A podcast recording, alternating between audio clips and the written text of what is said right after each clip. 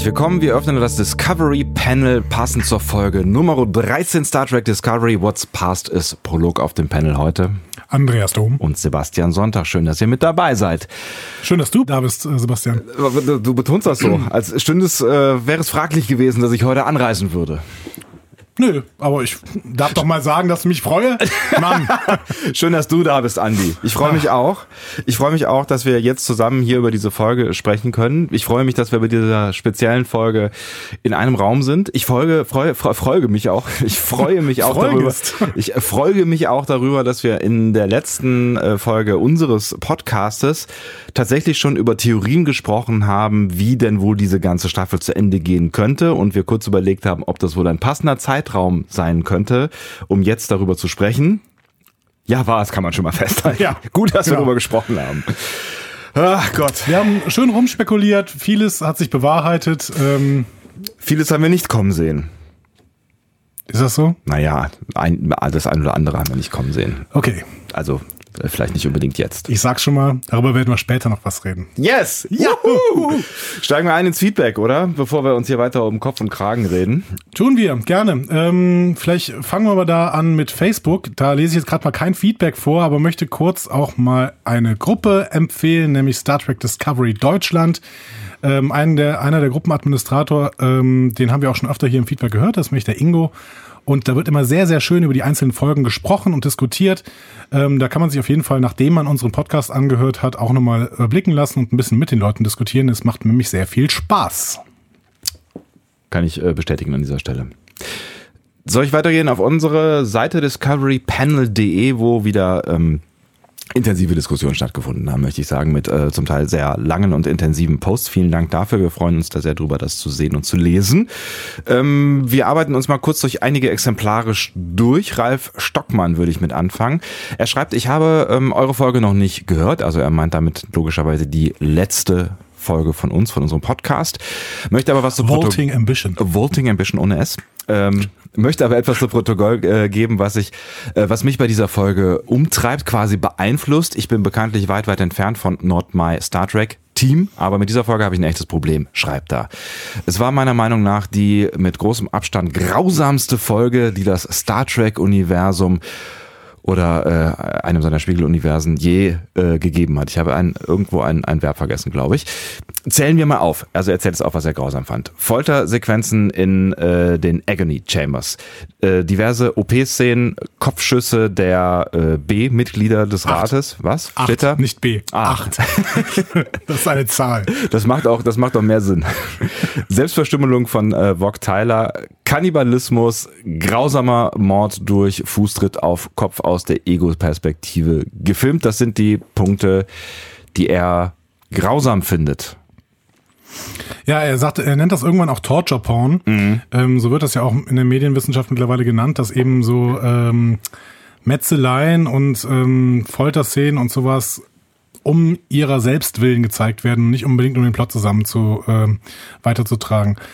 Sehe ich manchmal teilweise auch so. Es entspricht so ein bisschen der heutigen Zeit, dass die Serien sehr, sehr gerne darauf zurückgreifen. Mhm. Ähm, hat vielleicht auch so ein bisschen was mit dem Erfolg von Walking Dead zu, Dead zu tun, könnte ich mir vorstellen. Weil davor hatte ich nicht so das Gefühl, dass diese Torture-Porn-Szenen wirklich in vielen äh, Serien vorgekommen mhm. sind. Ähm, ja, ich weiß nicht, ob man es braucht. Ähm das ist die wichtige Frage, finde ich. Also ich fand, also ich, ich bin, bin da schon ein Stück weit bei dir, Ralf, weil ich habe ähm, bei der, der ersten Folge, als äh, hier, ich will immer Gormaganda sagen, äh, unser, unser ähm, Tardigrade. Tardigrade aufgetaucht ist und das äh, in dieser, das krass, ne? in dieser Splatter-Szene, da habe ich mich dann tatsächlich so gefragt, ist das Star Trek? Braucht das Star Trek? Ist das jetzt irgendwie ja, also da habe ich, also das, da habe ich es noch am, am, am störendsten äh, empfunden irgendwie. Vielleicht habe ich mich mittlerweile schon dran gewöhnt. Jetzt ist mir mhm. bei der letzten Folge nicht so total negativ aufgefallen. Natürlich, was heißt negativ? Also klar, das waren schon krasse Szenen. So, ja, aber das ne? ist doch spannend, oder? Dass ne? wir bei Context is for Kings haben wir auch im Podcast noch drüber geredet, ja. dass das irgendwie so seltsam ist mit diesen verdrehten Leichen. Ist das noch Star Trek? Ist das nicht ein bisschen zu brutal? Ja. Ist das nicht ein bisschen zu viel Horror oder äh, Splatter? Und jetzt haben wir nicht mehr darüber geredet. Ich meine, wir, klar, wir haben über die Kopfschüsse geredet und haben auch so ein bisschen gesagt, dass das vielleicht eher eine äh, Guillermo del Toro-Szene als äh, jetzt wirklich Star Trek. Aber vielleicht ist das auch wirklich der Geist der Zeit. Aber im Endeffekt es muss sinnvoll sein. Ne? Es muss so sein, dass es die Serie irgendwie vorantreibt. Ich habe ein bisschen Angst wirklich, ähm, gerade wenn ich jetzt lese, dass Tarantino den neuen Star Trek Film machen wird. Klar, das ist das ist ein ganz anderes Universum, das ist JJ Track, aber trotzdem ist es ist es halt, es soll Star Trek sein. Hm. Ne? Und ich habe ein bisschen Angst, was Tarantino daraus macht. Andererseits ist er Star Trek-Fan. Ich weiß auch nicht, ob er sich da zu sehr an dem Mythos vergeht. Also ich, ich, ich bin nochmal gerade bei dem, bei dem Punkt, äh, den du gerade gesagt hast, so ob das nötig gewesen wäre. Und ich finde tatsächlich, es ist nicht so richtig nötig gewesen. Weder damals äh, diese, diese Szene äh, mit dem äh, Tardigraden, fand ich, war nicht so richtig, also ja, war irgendwie ganz spannend, aber war nicht so richtig nötig am, vielleicht am ehesten nötig, äh, wenn man von nötig sprechen möchte, in Anführungszeichen, die ich ja gerade mache, die ihr nicht sehen könnt, weil das ja ein Podcast ist, ähm, fand, fand ich jetzt dann noch irgendwie die brutale, der brutale Umgang von Lorca. Ähm, aber zum Beispiel die, die, die, die acht Ratsmitglieder, die hätte man auch irgendwie, also also die hätte, die hätte man nicht mit irgendeinem Ninja-Stern. Das war ein schöner Effekt. So, nee, die hätten ne? auch einfach erstmal rausschicken können. Ja, ja, genau. Ja. Und, das ist, ähm, war vielleicht nicht nötig. Aber also, aber die Agoniekammern zum Beispiel, das ist ein äh, etabliertes Ding. Mhm. Ne? Ja, keine Ahnung. Also es ist aber, äh, Ralf hat schon recht, es kommt so ein bisschen sehr dicht zusammen jetzt ne? Mhm. In, im Spiegeluniversum. Und ich glaube, dass uns möglicherweise dieser Blick auch jetzt nicht schadet, ähm, den nochmal im Hinterkopf zu behalten, wenn wir jetzt äh, über die aktuelle Folge reden, wo ja durchaus auch die ein oder andere äh, Gewaltszene zu sehen gewesen ist. Definitiv. Also auf jeden Fall danke für den, für den Input. Ähm, da wurde ja auch noch gut drüber diskutiert. Ja. Einige Leute haben auch zugestimmt. Ähm, allgemein wurde auf discoverypanel.de diese Woche so viel diskutiert. Also wir hatten wirklich Schwierigkeiten, auch das Feedback ein bisschen zu bündeln. Ja. Haben es versucht und deswegen gehe ich jetzt mal weiter äh, zu Stonina. Die hat uns letzte Woche ja schon was geschrieben. Da äh, ging es damals um diese Gender-Nummer. Äh, und das war berechtigte Kritik an uns. Ja. Ne? Ähm, jetzt sagt sie, und mal wieder berechtigte Kritik, sagt mal, wie kommt ihr eigentlich alle darauf, dass das Spiegelsaru in der Suppe ist. In der Terrine, Terraner Terrine, habe ich mir überlegt. Ne? oh Mann. Ähm, äh, ist ja. einer der namenlosen Sklaven der Imperatorin. Das hat äh, auch dann noch ein Autor der aktuellen Folge auf Twitter bestätigt. Ja, hätten wir uns selber drauf kommen können, dass Saru äh, überhaupt nicht auf der Caron ist, sondern äh, der ist ja auf der Shenzhou. Das stimmt natürlich. Und äh, dementsprechend ist das irgendein ähm, irgendein Kelpianer, den sie sich aber ausgewählt hat am den Anfang. Sie sich ausgewählt hat, genau. Wo wir wieder bei der Sache waren, ähm, wo, wo du, du mir ne, oder ich mir Rassismus unterstellt haben hast, ähm, weil ich gesagt habe, ich kann die Kelpianer nicht auseinanderhalten. Offensichtlich können wir die Kelpianer beide nicht auseinanderhalten. So, halten ja. wir das mal fest. Genau. Wir arbeiten daran. Also Stonina, letzte Woche hast du uns äh, mit äh, Sexismus. Sexismus erwischt, jetzt mit Rassismus. Großartig. Dankeschön. Ja. Genau, aber, ja, aber die sahen wirklich sehr, sehr ähnlich aus. Also gerade der, den sie ausgesucht hat, sah wirklich, diese Maske ist natürlich auch. Vielleicht haben die nur eine. Die haben die jetzt kopiert und drei anderen aufgezogen. Mhm. Geh mal zu Melvi. so, Melvi schreibt über das Myzel-Netzwerk. Ähm, sie schreibt nochmal bezüglich äh, Myzel-Netzwerk und Visionen. Sie oder er? Könnte auch Melvin sein. Ja, stimmt. Sie oder er, weiß ich nicht genau.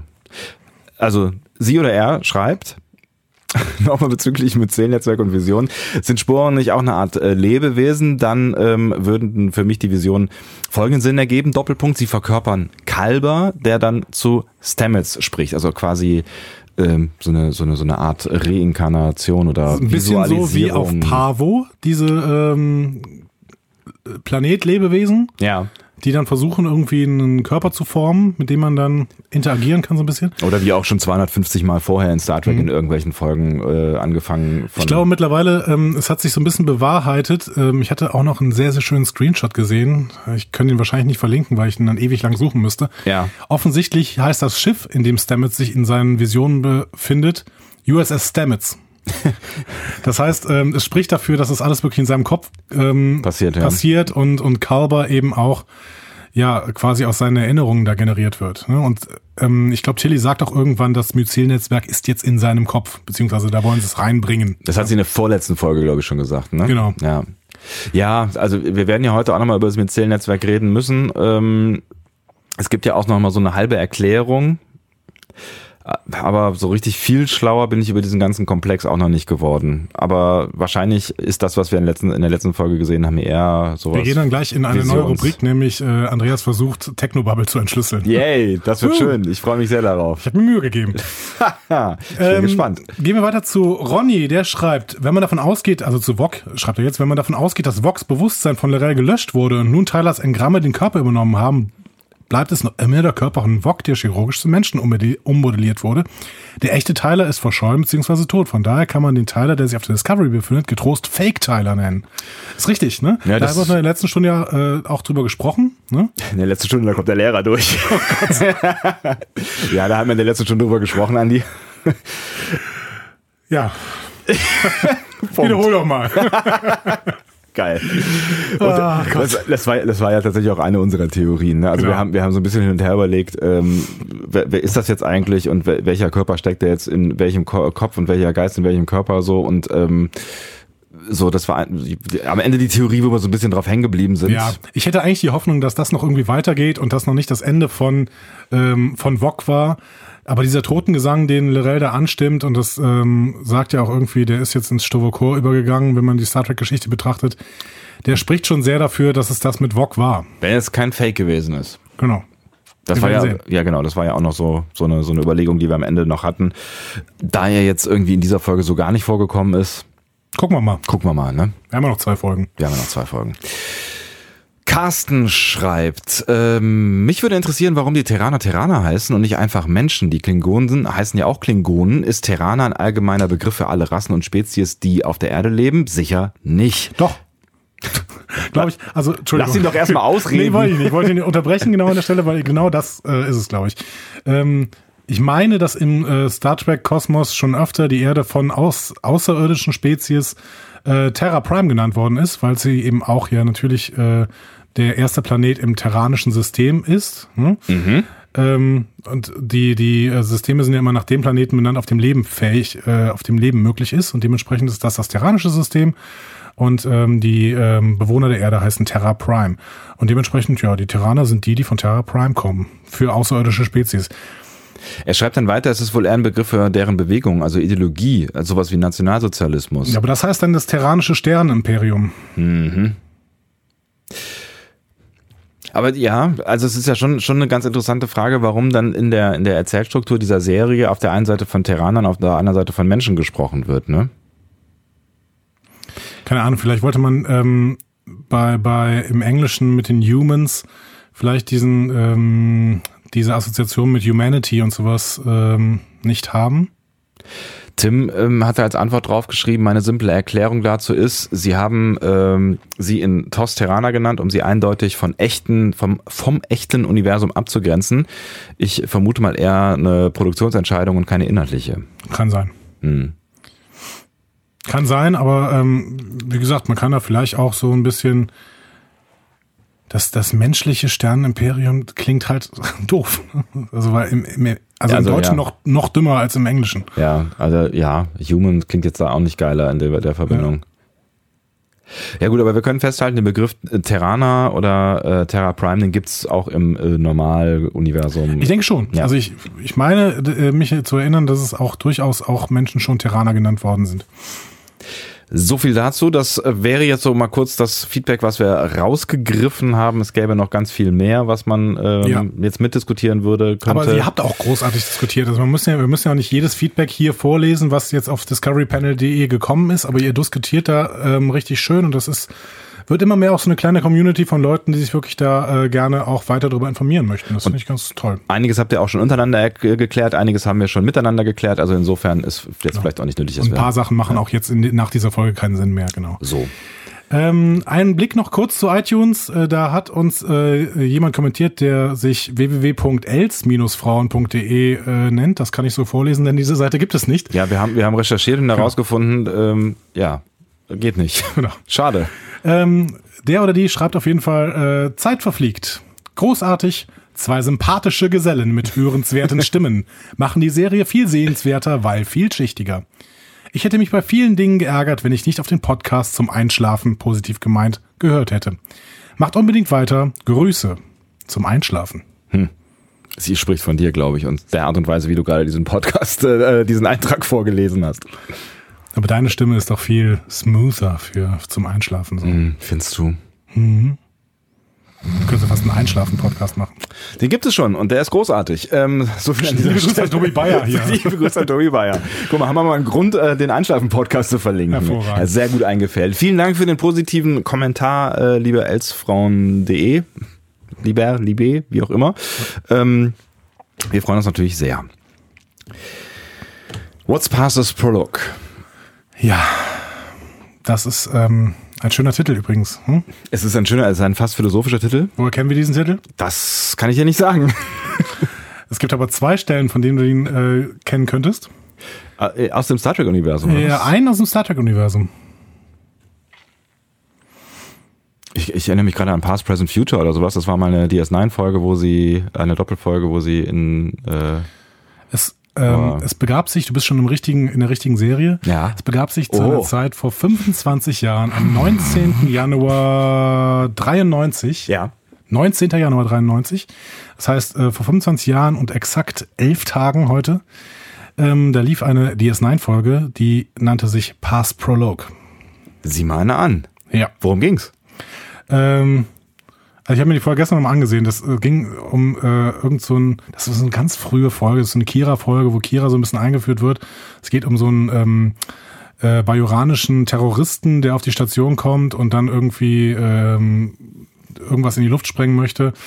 Ähm, ganz spannend ist, dass die Duras-Schwestern auftauchen. Ah. Lursa und Betor. Ja, wer kennt sie nicht? Ach, ich erinnere mich sehr, sehr gerne an sie. Das war so ein bisschen äh, ein Anknüpfungspunkt von DS9 an TNG, um so die TNG-Fans ein bisschen reinzuholen. Ah, Lorsa und Betor sind jetzt auch auf DS9 ge- angekommen. Genau, das Damit war dann würde ich ähm, auch mal Blutwein trinken, ne? ja, war ja total nett. ähm, ja, genau. Also die Folge war jetzt ähm, nicht so toll.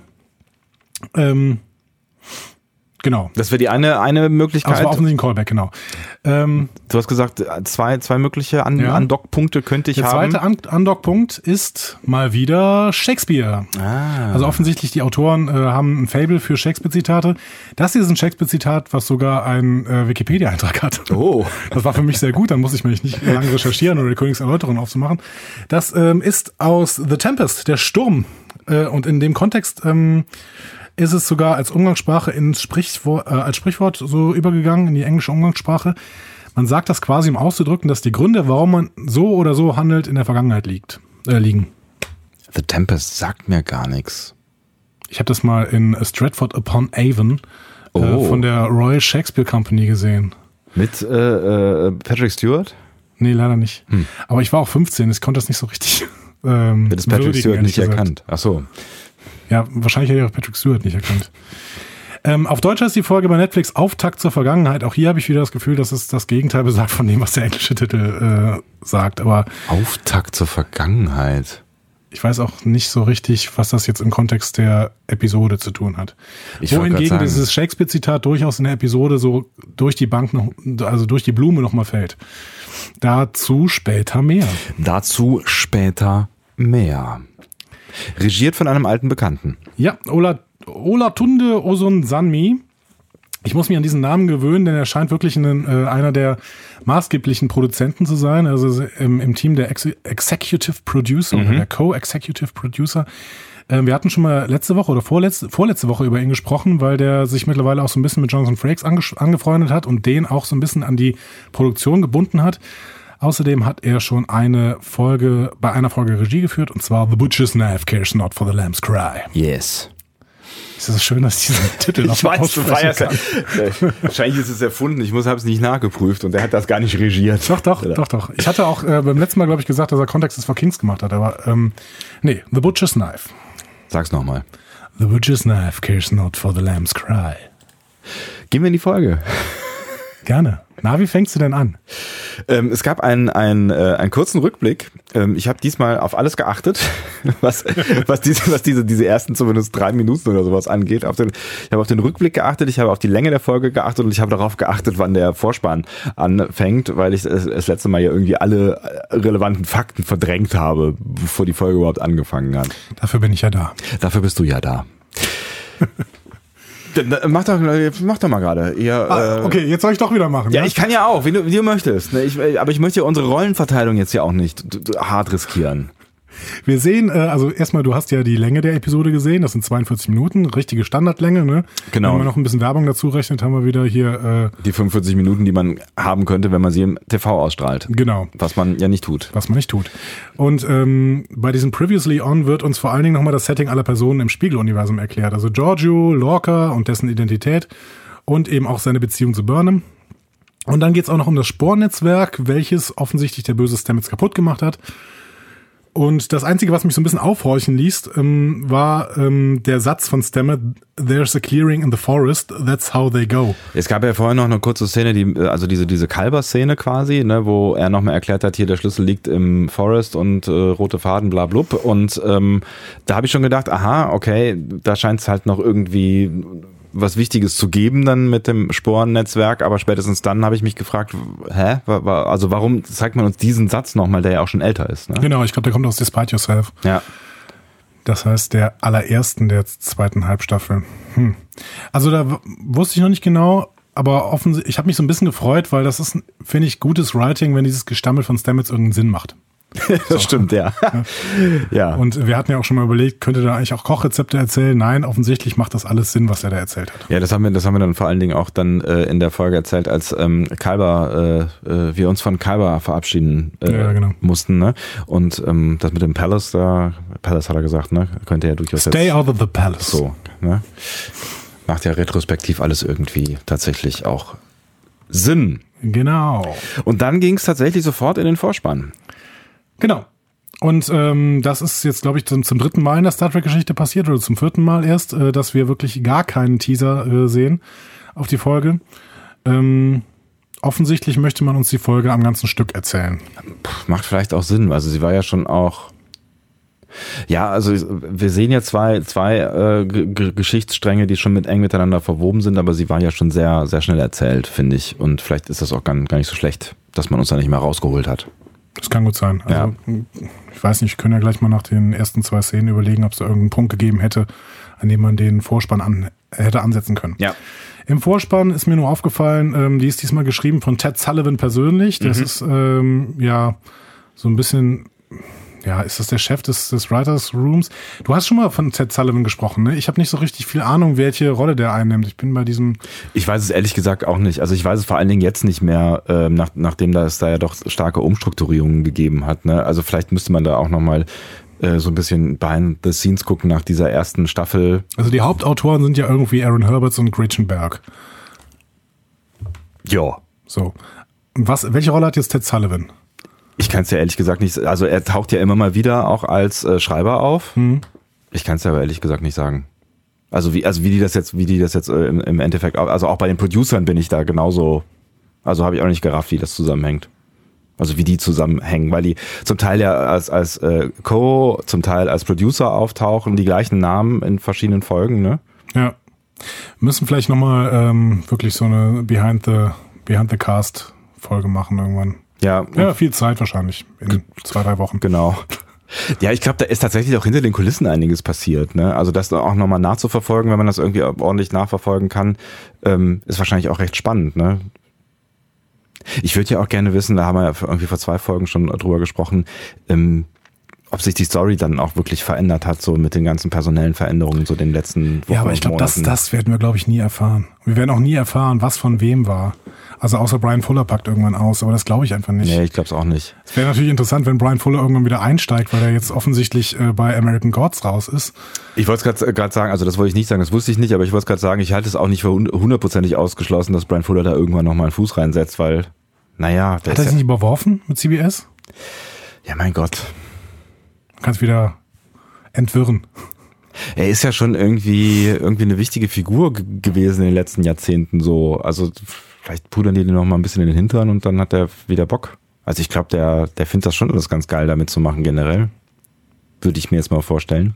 Und CBS ist ja ein Konzern. Vielleicht kann man da ja auch mal Leute versetzen und dann kann man sich wieder anders miteinander Ich weiß nicht. ich weiß es nicht. Ich weiß nicht, die Visionen, die Brian Fuller mit Star Trek hatte, der wollte ja ursprünglich mal eine Anthology-Serie machen, finde ich grundsätzlich keine so schlechte Idee. Ja. Andererseits mag ich auch ein Crew-Gefühl, das vielleicht in der Anthology-Serie ein bisschen schwieriger ist. Weiß ich nicht. Ich weiß auch nicht, wie gut das wäre. Aber Ja. Ja. Ich meine, dein Crewgefühl kriegst du ja auch nicht so richtig jetzt in dieser, dieser Serie. Ich meine, diese Folge vielleicht so viel Crewgefühl wie noch nie bisher, so, aber, ja, aber das ist doch schon mal ein positiver Ansatzpunkt. okay. Ich gebe dir das, was Wir schweifen, du, wir schweifen übrigens ab. wir gerade. schweifen ab, ja, voll und ganz und haben noch überhaupt nicht über diese Folge geredet und Genau. reden schon über diese Folge. Das macht das Gehen wir Sinn? doch mal rein. Yes. In der ersten Szene sehen wir Lorca, der hat es geschafft, seine alte Crew aus einem Raum mit unzähligen Harmoniekammern zu befreien. Und äh, will Sehr praktisch, dass die alle da sind. Das, der will nun das Imperium gerne zurückgewinnen. Ähm, zuletzt wird dann auch noch Landry befreit.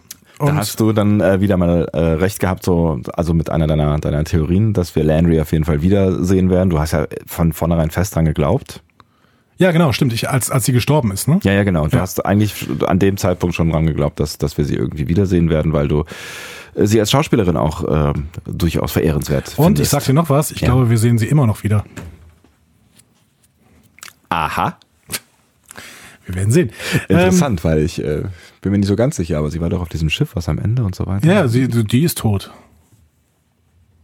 Aber Tod ist nicht das Ende, wie wir von Dr. Kalber er, erfahren haben. Ähm, ihr wird auf jeden Fall versichert, dass Locke einen Plan hat. Ne? Sie, sie, sie ist sich erstmal nicht so sicher, aber er sagt, nein, ich habe einen Plan. Ich bin jetzt in, in ein anderes Universum und zurück. Und deswegen vertrauen wir mir, dass ich einen Plan habe. Und das Drehbuch lässt sie einen wunderbaren Satz sagen, finde ich. Nämlich, ähm, ich habe keine Ahnung, wie du hierher gekommen bist oder wie du uns alle lebend befreien konntest. ja. Das ist nämlich sowas, was ich mich auch gefragt habe. Wie hat er es denn alleine dahin geschafft und konnte die dann alle befreien? also entweder war der im gleichen Raum und es gab keine Wachen und ich habe keine Ahnung. Er hatte eine Waffe. Ja, mein Gott, er hatte eine Waffe. Aber ähm, eigentlich laufen da ja auch eine ganze Menge von.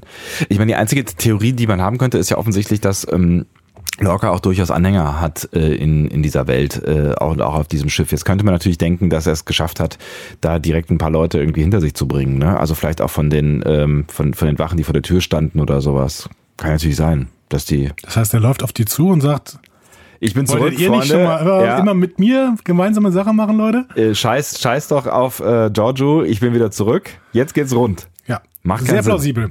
ähm, auch Lockers Plan finde ich jetzt ehrlich gesagt nicht so schlau. Landrys Vorschlag fand ich, den fand ich viel besser. Die Haut hat nämlich ab, erstmal genau. gesagt, erstmal sammeln, langsam Widerstand aufbauen, viel schlauer finde ich das, äh, als einfach diese offene Schlacht zu suchen. Ja, vor allen Dingen, weil sie auch sagt, irgendwie, sie, sie haben dann auch irgendwie Truppen in der Hinterhand und man könnte sich halt irgendwie regroupen und man könnte nochmal von vorne anfangen oder Ja. dann einen, ne, einen strategisch sinnvollen Angriff machen. Aber Locker sagt, nein, wir sind genau am richtigen Ort. Ich meine, man kann natürlich auch sagen, jetzt sind sie in diesem Schiff und jetzt sind sie schon mal da und jetzt können sie ja auch mal auf der anderen Seite, dieses Ding ist so unfassbar groß und da müssen so viele Menschen drauf sein, dann müssen auch eigentlich ja auch noch zwei, drei Lo Lo loyale, so heißt das Wort, loyale Menschen äh, Giorgio gegenüber da sein. So, also eigentlich ist es ziemlicher Schwachsinn, dass er da mit einer Gruppe von 15 Leuten versucht, dieses, diesen Kahn aufzuräumen. Und vor allen Dingen jetzt geben wir uns mal in die Perspektive, was in dieser Folge alles passiert. Im Endeffekt, man muss ein Eindämmungsfeld abschalten und kann dann dieses ganze Schiff relativ simpel in die Luft jagen. Kennen wir diese Story irgendwo her? Falsches Franchise.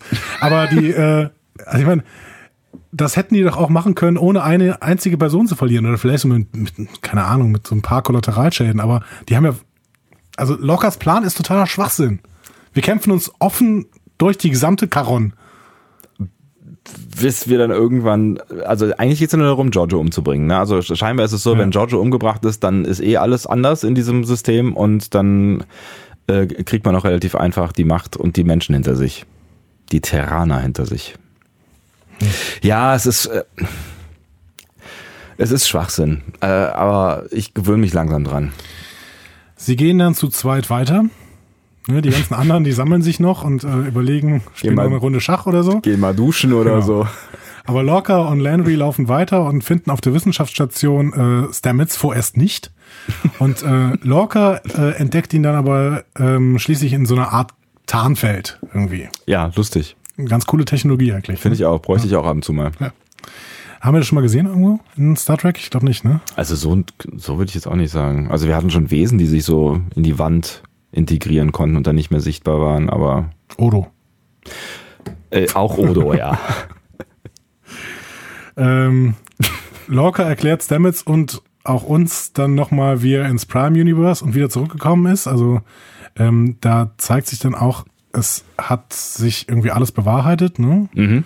Ist schön, dass man uns äh, das an der Stelle nochmal erklärt. Das fand ich tatsächlich irgendwie ganz, ganz Genau. nett, auch wenn es sehr schnell ging und ich irgendwie dachte, ha, was, wo, wie, nochmal? So, aber eigentlich hat's äh, hat's alles Sinn gemacht und haben wir uns auch so, so ähnlich gedacht. Ne? Also wir erfahren, es war eine Singularität und die angeschossene Buran fliegt in diese Singularität und ist fort. ja.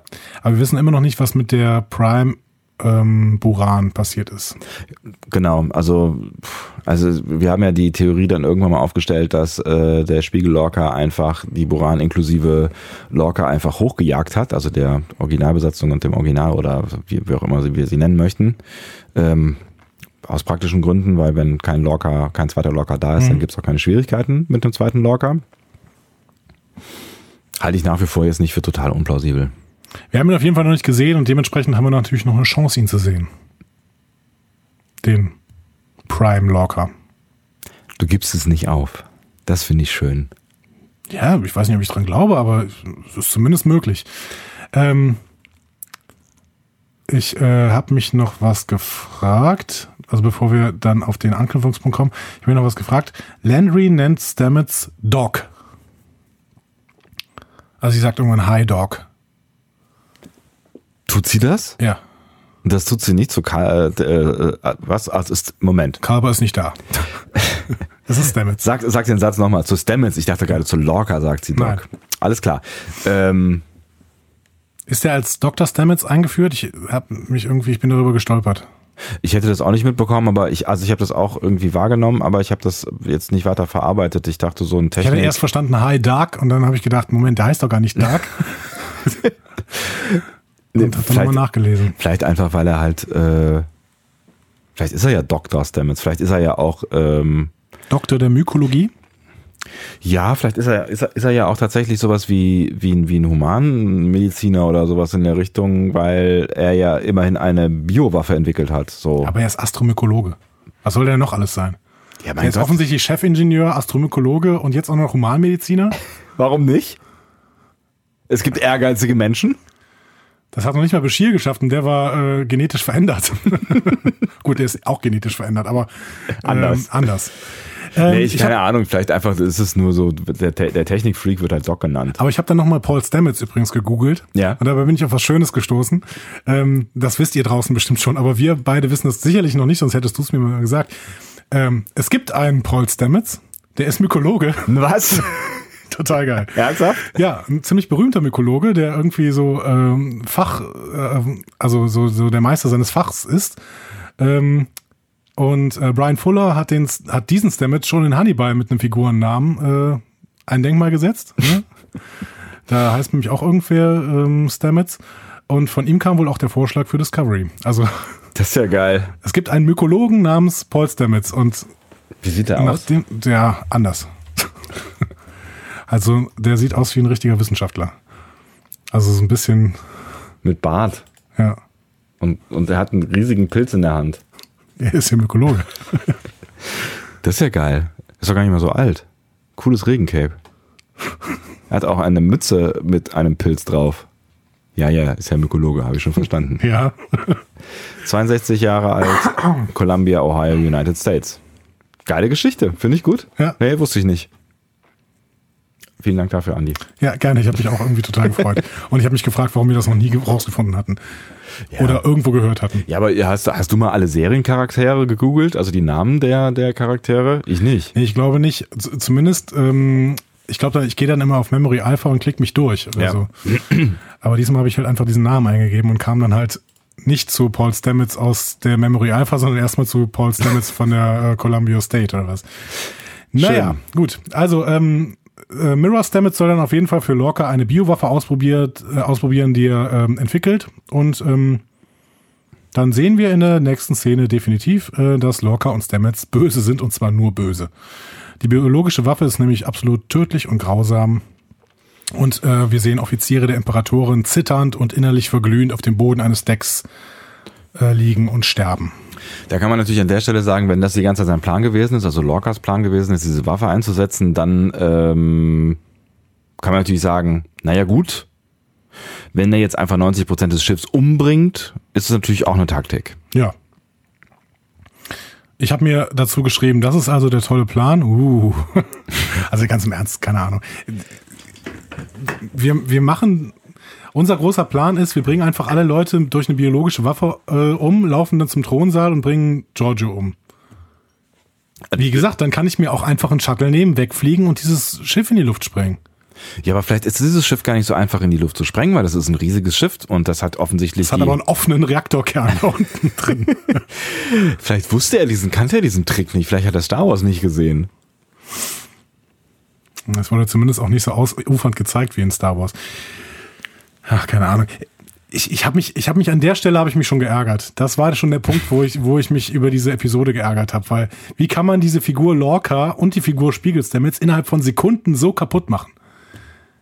Lorca ist zehn, zehn verdammte Folgen als extrem ähm, ja, grauer Charakter eingeführt worden, der eben seine dunklen Seiten hat, der aber auch eben starke Seiten hat, ähm, der teilweise auch äh, moralisch gut handelt, aus unserer Perspektive. Und jetzt keine Schattierung mehr, eiskalte Killer, völlig egal. Hm. Ja, aber in dem, in dem Moment äh, ist es vielleicht auch völlig egal, weil er, weil er ja nur eine Mission hat, nämlich so schnell wie möglich und der schon mal gescheitert ist mit der Mission, ähm, nämlich so schnell wie möglich diese, diese Giorgio-Tante loszuwerden und die Macht auf dem Schiff zu ergreifen und vielleicht auch so schnell wie möglich tatsächlich, weil jetzt weiß ja auch äh, Giorgio wieder, dass ähm, er noch lebt und er, sie kann sich darauf vorbereiten oder könnte sich darauf vorbereiten und im Moment hat er noch den Vorteil der Überraschung. Also warum ihn nicht nutzen und äh, das Schiff vergiften? Ja, aber das war doch. Es ist, es ist, also auch es ist nicht wie, elegant, da braucht man nicht drüber zu streiten. Wie er das macht, das ist einfach so, das ist so comichaft. Es hat nur noch gefehlt, dass er böse grinst, grinst oder so, so diabolisch lacht dabei. Biowaffe. also, keine Ahnung. Es war ja, ärgerlich. Also du hast ja schon angedeutet, dass es möglicherweise nicht das Einzige sein könnte, worüber du dich bei dieser Folge ärgern wirst. Ich würde sagen, an dem Punkt habe ich mich noch nicht geärgert. Okay, gut. Dann gehen wir einfach weiter. Ne? Gehen wir doch einfach mal weiter. Auf der Brücke der Karonnen bemerkt man dann die Tode und äh, Giorgio ist allerdings nicht besonders beeindruckt. Es ist ganz gut, dass die Brücke der Karon offensichtlich nicht an das Klimasystem angeschlossen ist. Ja, gut, aber man kann diese Biowaffe offensichtlich dann auch äh, in einzelne Gänge einfach leiten. Ja, es vielleicht ja so Abschirmfelder und vielleicht sollte. Ich meine, es wäre natürlich auch ganz praktisch gewesen, einfach das ganze Schiff zu erledigen. Dann wäre halt Ruhe gewesen, ne? Also dann wäre auch, also man muss ja Giorgio jetzt nicht irgendwie besonders hübsch umbringen. Dann wäre aber niemand mehr da gewesen, mit dem man äh, witzige Kämpfe inszenieren kann. Ja, ja. Burnham will äh, Giorgio beraten, doch wird dann abgewiesen und in die Arrestzelle geschickt.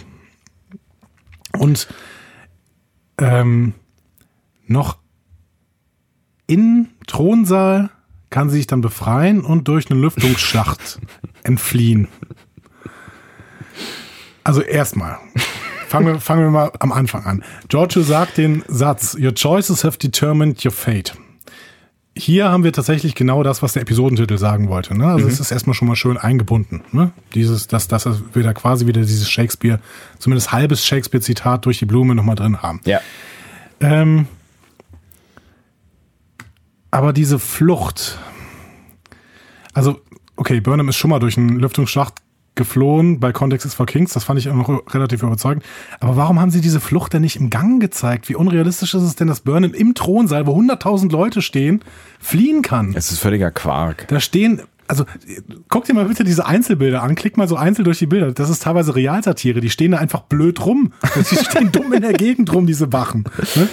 Also keine Ahnung. Das habe ich null verstanden. Also bis dahin war ich, war ich auch noch ähm, gewillt, äh, enthusiastisch dieser Folge zu folgen und ab dem Zeitpunkt habe ich gedacht, so wirklich? Also habt ihr mir das gerade ja, wirklich vor allen Dingen Völlig ohne Not. Die, die hatten die ja schon in Gewahrsam, die hätten die gerade rausgebracht. Auf dem Gang. Wahrscheinlich stehen, zu zweit. So, genau, auf ja? dem Gang stehen zwei Leute, dann macht sie hier äh, Vulcan Martial Arts und ist sofort wieder frei. Es ist Ja. alles gut. Dann, dann kaufe ich die Szene, aber doch nicht mitten im Thronsaal, wenn da so viele Leute mit riesen Gewehren stehen. Auch die haben Star Wars gesehen da, also äh, Michael hat wahrscheinlich Star Wars gesehen, da gab es ja auch diese Lüftungsschachtszene, ungefähr mit dem gleichen Special-Effekt, habe ich das Gefühl. Die haben den aus den 70ern mit raus rüber gerettet. Vielleicht, vielleicht wollten sie diesen Move einfach nochmal machen. Ich weiß es nicht. Also das war, also das war großer Bullshit, das finde ich auch. Das ist auch so, ich weiß auch nicht genau, warum Michael an dieser Stelle da ausgerechnet flüchten muss, aber ich meine, gut, klar, hinterher macht das dann alles wieder einen größeren Sinn, aber nicht auf diese Art und Weise irgendwie. Ja. Und dann, es geht ja noch weiter. Dann steht irgendwo Shecken, ne? Oder äh, also die steht auf jeden Fall dann neben Giorgio. Ja. Und Burnham ist gerade zwei Sekunden weg. Wirklich. Und dann sagt sie völlig ruhig zu Giorgio, wir werden sie finden. Da sag ich, nein, du musst sie nicht finden. Sie ist gerade da. Ja, raus. sie ist- genau, ja. Du musst sie überhaupt nicht suchen. Sie ist die zwei Meter hier in dem Luftschacht hier vorne. Und ähm, dann reagiert Giorgio, aber auch völlig, äh, also sie gibt dann Woschecken den Auftrag, Lorca-Leben zu ihr zu bringen, damit sie ihn töten kann. Überschwungshandlung. So. Also auch, die reden auch nicht miteinander. Ne? Nee. Also Shecken sagt, okay, wir werden sie finden und, und Giorgio sagt, bring mir Lorca. Also diese ganze, diese ganze Szene war völliger Schwachsinn, tut Ja. mir leid. Also entweder ist sie unfassbar schlecht geschrieben, Herr Sullivan, oder unfassbar schlecht regiert, Herr äh, Osun Sanmi. Ich bin mir nicht sicher, was da schiefgelaufen ist, aber das war, da ist einiges schiefgelaufen. auf Da ist einiges schiefgelaufen. Das ist, also da sind wir uns einig. Das war, ähm, also da habe ich auch e- etwas fassungslos vor dem Fernseher gesessen und dachte so, was ist da gerade passiert? So. Okay, aber wir wollten auf jeden Fall Giorgio, äh, nee, wir wollten Burnham alleine haben. Wir wollten Burnham alleine haben. Egal wie es ist jetzt passiert, sehen wir mal darüber hinweg, wie es passiert ist. Gut. es ist passiert. Es ist passiert. Jetzt haben wir also drei Parteien auf der Caron, nämlich ähm, Giorgio, die ähm, im Thronsaal sitzt und Befehle gibt, Lorca, der sich mit irgendwelchen Leuten durchs Schiff kämpft und Burnham, die rumschleicht. Genau. So. Es, es, kommt, es kommt dann noch eine, eine vierte Partei hinzu und dann äh, beginnt eigentlich 20 Minuten lang ein Spielchen Wechsellicht. Es werden einfach dann nur die Positionen dieser einzelnen Gruppierungen Ja. gewechselt Genau. und ab und zu treffen sie in verschiedenen Situationen aufeinander. Genau. Eigentlich können wir das so beschreiben und gehen mal auf die letzte Szene. Nein, wir, wir machen natürlich weiter. einzeln wir machen durch. natürlich weiter. Dafür werden wir bezahlt. ja, von wem noch gleich? Ähm, also wir gehen mal auf die Discovery, da äh, gefällt es mir auch viel, viel besser. ja. äh, Acting Captain Saru fasst für uns die Ereignisse noch einmal zusammen, also äh, und zwar in seinem Logbuch. Das finde ich ähm, übrigens auch sehr, sehr schön gesprochen. Ich finde, Doug Jones hat auch eine tolle Stimme. ja, also Ähm, hört euch das mal gerne auch im englischen Original an. Ich bin auch jemand, der Synchronisierung sehr, sehr, sehr gern mag, aber äh, Doug Jones kann das wirklich auch richtig toll auf Englisch. Also ich finde ja tatsächlich, also wir müssen vielleicht, wenn wir den, den äh, Actor of the Folge Weak. äh, Epi- auch Weak. genau, Week nehmen, ähm, benennen wollen würden, ich würde für Doug Jones äh, stimmen. Vielleicht äh, doch. Der ist auch allgemein halt ein richtig guter Schauspieler. Der kriegt auch gerade, also vielleicht kriegt er dieses Jahr einen Oscar, glaube ich. Ich glaube, der ist nominiert, ne? Ja? Ich weiß nicht, ob er selber nominiert ist oder die Special Effects nur für äh, diesen äh, Guillermo del Toro-Film, den ähm, ja, ich habe das irgendwie am Shape Rande, of Water. ja, ich habe das am Rande mitbekommen, dass der für irgendwas nominiert wurde, aber ich habe es nicht so richtig verfolgt. Der spielt bei Shape of Water ja so ein, so ein äh, Wasserechsenmensch Mhm. irgendwie. Ein Wassermensch. Ja, auch wieder in, in großer Kostümierung. Ja, ich meine, es ist, ein, ist auf jeden Fall ein Wunder, dass, dass er unter dieser ganzen Maske auf jeden Fall noch irgendwie erkennbar irgendwas Schauspielerisches äh, Ja, Und das macht er in dieser Folge äh, echt ganz gut, aber dazu später mehr. genau. ähm, also auf jeden Fall fasst er das nochmal zusammen. Die Discovery ist auf dem Weg zur äh, Charon und der Sporenantrieb funktioniert wieder. Auch wenn Stamets so ein bisschen Angst hat, dass das Netzwerk kaputt geht. Ähm, die Terraner zerstören nämlich das Ökosystem und damit die Grundlage des Lebens im gesamten Multiversum. Ja, Mensch, wer hätte das gedacht? Es geht am Ende dann nochmal um das ganze Universum. Multiversum. Multiversum, genau. Drunter machen wir es nicht mehr. Also größere Bedrohung gab es noch nie. Ne? Ja. Also ein Universum wurde schon öfter bedroht, aber jetzt würde alles bedroht. Ne? So also das gesamte Multiversum. Ähm, aber allgemein ähm, fand ich das am Anfang auch eine tolle Montage, die die äh, die ähm, die da inszeniert haben. Ähm, Saru erzählt uns ja quasi alles und das wird dann in Bildern auch unterstützt. Ja. Da fand ich auch einen ganz, ganz schönen Shot, als Stamets das Arboretum betritt. Ne? Da, Ja. da zoomt man so ein bisschen raus auf ihn drauf und dreht dann die Kamera. Also das hat äh, Ozun Sanmi, glaube ich, äh, sehr, sehr toll gemacht. Oder der Kameramann vielleicht ist der auch dafür verantwortlich. Aber das fand ich sehr, sehr schön. Ich hätte da zwei Punkte an der Stelle. Ja. Nämlich, wenn wir bei Stamets bleiben, äh, Stamets einmal. Ähm, es ist ja offensichtlich, also auf der Discovery habe ich das Gefühl gehabt, es ist mehr Zeit vergangen als äh, äh, aber alles bei bei allem, was im, im Palast passiert ist, so, ähm, weil vielleicht ist die Caron auch in einer anderen Zeitzone, ich keine Ahnung. Ähm, Zeitzone. ja. ähm, Screenage Time. Ja, wer weiß ja, vielleicht geht die Zeit da ein bisschen langsamer auf. Ist ja ein großes Schiff. Äh, nee, aber was ich mich gefragt habe, Stamets ist vollständig kuriert. Hieß es da irgendwie? Also ist vollständig genesen, ähm, hieß es da irgendwie in dem, in dem Logbuch. Ähm, fand ich bemerkenswert in der Kürze der Zeit. Wie, aber dem ging es doch in der letzten Folge schon wieder gut, oder? Ja, aber ja, also er hat halt angefangen zu arbeiten und wir haben uns beide darüber gewundert, dass beide Stamets direkt anfangen zu arbeiten. So. Ja, aber offensichtlich braucht es nur diesen Trigger und dann machen die Augen auf und sind wieder fit. Das wurde uns in der letzten Folge so verkauft. Ich fand es auf jeden Fall recht komisch, dass er dann sofort wieder irgendwie äh, Ja, Tilly fand das auch komisch. Die haben nur gesagt, okay, er ist wach und okay, er läuft Ja. weg. In der letzten Folge ja, aber dann war es ja auch noch so eine Adrenalingeschichte und man musste irgendwie was hinbekommen und da ging es ja noch so ein bisschen um was und da war ja ein bisschen irgendwie noch Stress am Ende und aber jetzt jetzt dass er auch wieder springen kann so, das hätte ich jetzt nicht gedacht in der Kürze der Zeit. Das hätte ich auch nicht gedacht. Ähm, aber ja, keine Ahnung. Also ich habe es irgendwie gekauft. Ich habe mir auch gewundert, okay, warum würde er denn jetzt wieder springen? Aber der ist ja auch noch nicht gesprungen. Ne? nee, stimmt. Ähm, ja, aber grundsätzlich, das habe ich gekauft. Das war die eine Sache. Ja, finde ich jetzt auch nicht so dramatisch, aber von, also von mir aus funktioniert er wieder der Gute. Freut uns ja auch, wenn er wieder dabei ist, einsatzfähig. Die zweite Sache ist die Sache mit dem Multiversum. Ja, das, mal, das, das war ja ein, das war ja ein Öko-Ansatz. Ne? Also ich- fasse mal dieses Technobubble nochmal zusammen. Ja, ich habe mir hier ne, die neue Rubrik. Ne? Andi erklärt äh, Technobubble. Düm, Genau. düm, düm. Die Terraner nutzen die Sporen, um ihr Schiff anzutreiben. Ja. Ne? So, und jetzt geht's hier quasi um die ökologischen, äh, dieses ökologische Ding. Die haben quasi dadurch einen Verbrennungsmotor. Ne? Ja. Und Verbrennungsmotor produziert Abgase. Ja. Ne? Und in diese Abgase vergiften quasi das Netzwerk. Also du willst sagen, das ist im Prinzip so ein großes Bild für den Klimawandel oder Ja, genau. Und äh, sie sagen das quasi auch, sie benutzen genau dieselben selben Worte, als sie über dieses Ding diskutieren. Ähm, denn äh, Saru sagt, oh, das ist jetzt nicht besonders nachhaltig. Und Stamets sagt, ich glaube, Nachhaltigkeit ist denen egal. So, Ja. ne? Also es, äh, da, da habe ich so ein bisschen die Ökodebatte von 2017 ähm, erlebt. Ich fand's halt ganz schön dick. Also so, also, also Gleichnisse und, und vielleicht irgendwas umweltpolitisches von mir aus kann man ja irgendwie einflechten. Vielleicht auch noch mit einem, mit irgendeinem Mehrwert, dass irgendwie der letzte Honk, der es noch nicht gerafft hat, merkt, oh, äh, ist ja blöd, wenn ich mit meinem Auto zum Kiosk fahre. Ähm, aber mir war die Nummer am Ende echt so groß. Also wir hatten ja schon genug Probleme. Also wir hatten echt genug Probleme ähm, für mich hätte es jetzt nicht noch ein größeres gebraucht, die, nämlich das, die, die Rettung des, des Multiversums. Ja, braucht es aber ein bisschen für die Story. Ich meine, sie hätten vielleicht irgendwas anderes herausfinden können, aber für die Story braucht es natürlich ein bisschen ähm, die Zerstörung der Caron. ja, von mir, ja, für die, also für die Story, so wie sie da sich entwickelt, braucht es die Zerstörung der Caron. Ansonsten wäre es halt irgendwie, Ja, es hätten alle zustimmen müssen, als Burnham sagt, so, flieg weg. So, hm? Der einzige Grund, warum sie dann doch zur Caron müssen, ist, okay, aber wenn wir wegfliegen, dann wird das Multiversum zerstört. Das ist keine gute Idee. ja, wobei Saru ja schon gesagt hat, ich lasse dich nicht zurück. Vielleicht hast du recht, dass es dann auch irgendwie, also in dem Moment fand ich es echt ganz schön dick, wo ich irgendwie dachte, alles klar, jetzt müssen wir also auch noch kurz irgendwie die Welt retten am Ende, wie in jedem, weiß ich nicht, in jeder Story irgendwie noch, am Ende nochmal schnell die Welt gerettet werden muss, weißt du?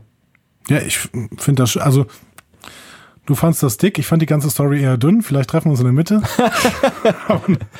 Ich fand halt ein bisschen drüber, so, weißt Ja. du? Okay, lassen wir das mal an der Stelle so stehen. Ist halt so wie es ist. Die ich Welt würde gern, ich würde gern Multiversum die, ich würde gern die Geschehnisse auf der Discovery noch als positiven Aspekt dieser Folge gerne aufrechterhalten. Ja, es, es gibt ja, es gibt ja da durchaus Positives zu berichten. Also ich finde alles, was jetzt danach kommt, ist, kann man unter, unter positiven Gesichtspunkten erwähnen. Um gerade bei 2017, 2018 und politischen Kommentaren auf unsere Gegenwart zu bleiben. Auf der Caron hält Lorca über die Com eine Rede mit äh, seinem rassistischen Glaubensbekenntnis, ähm, indem er Giorgio mit Michael dann noch provoziert und zudem noch die Moral in ihrer Truppe zu schwächen versucht. Und er sagt dann so schöne Sätze wie Make the Empire glorious again. Crooked Giorgio, hat er nicht gesagt, aber habe ich, hab ich gehört. Ja. ja ähm, ich find, also hast du hier, ich habe hier einen Kommentar gehört. Ja, das äh, elf.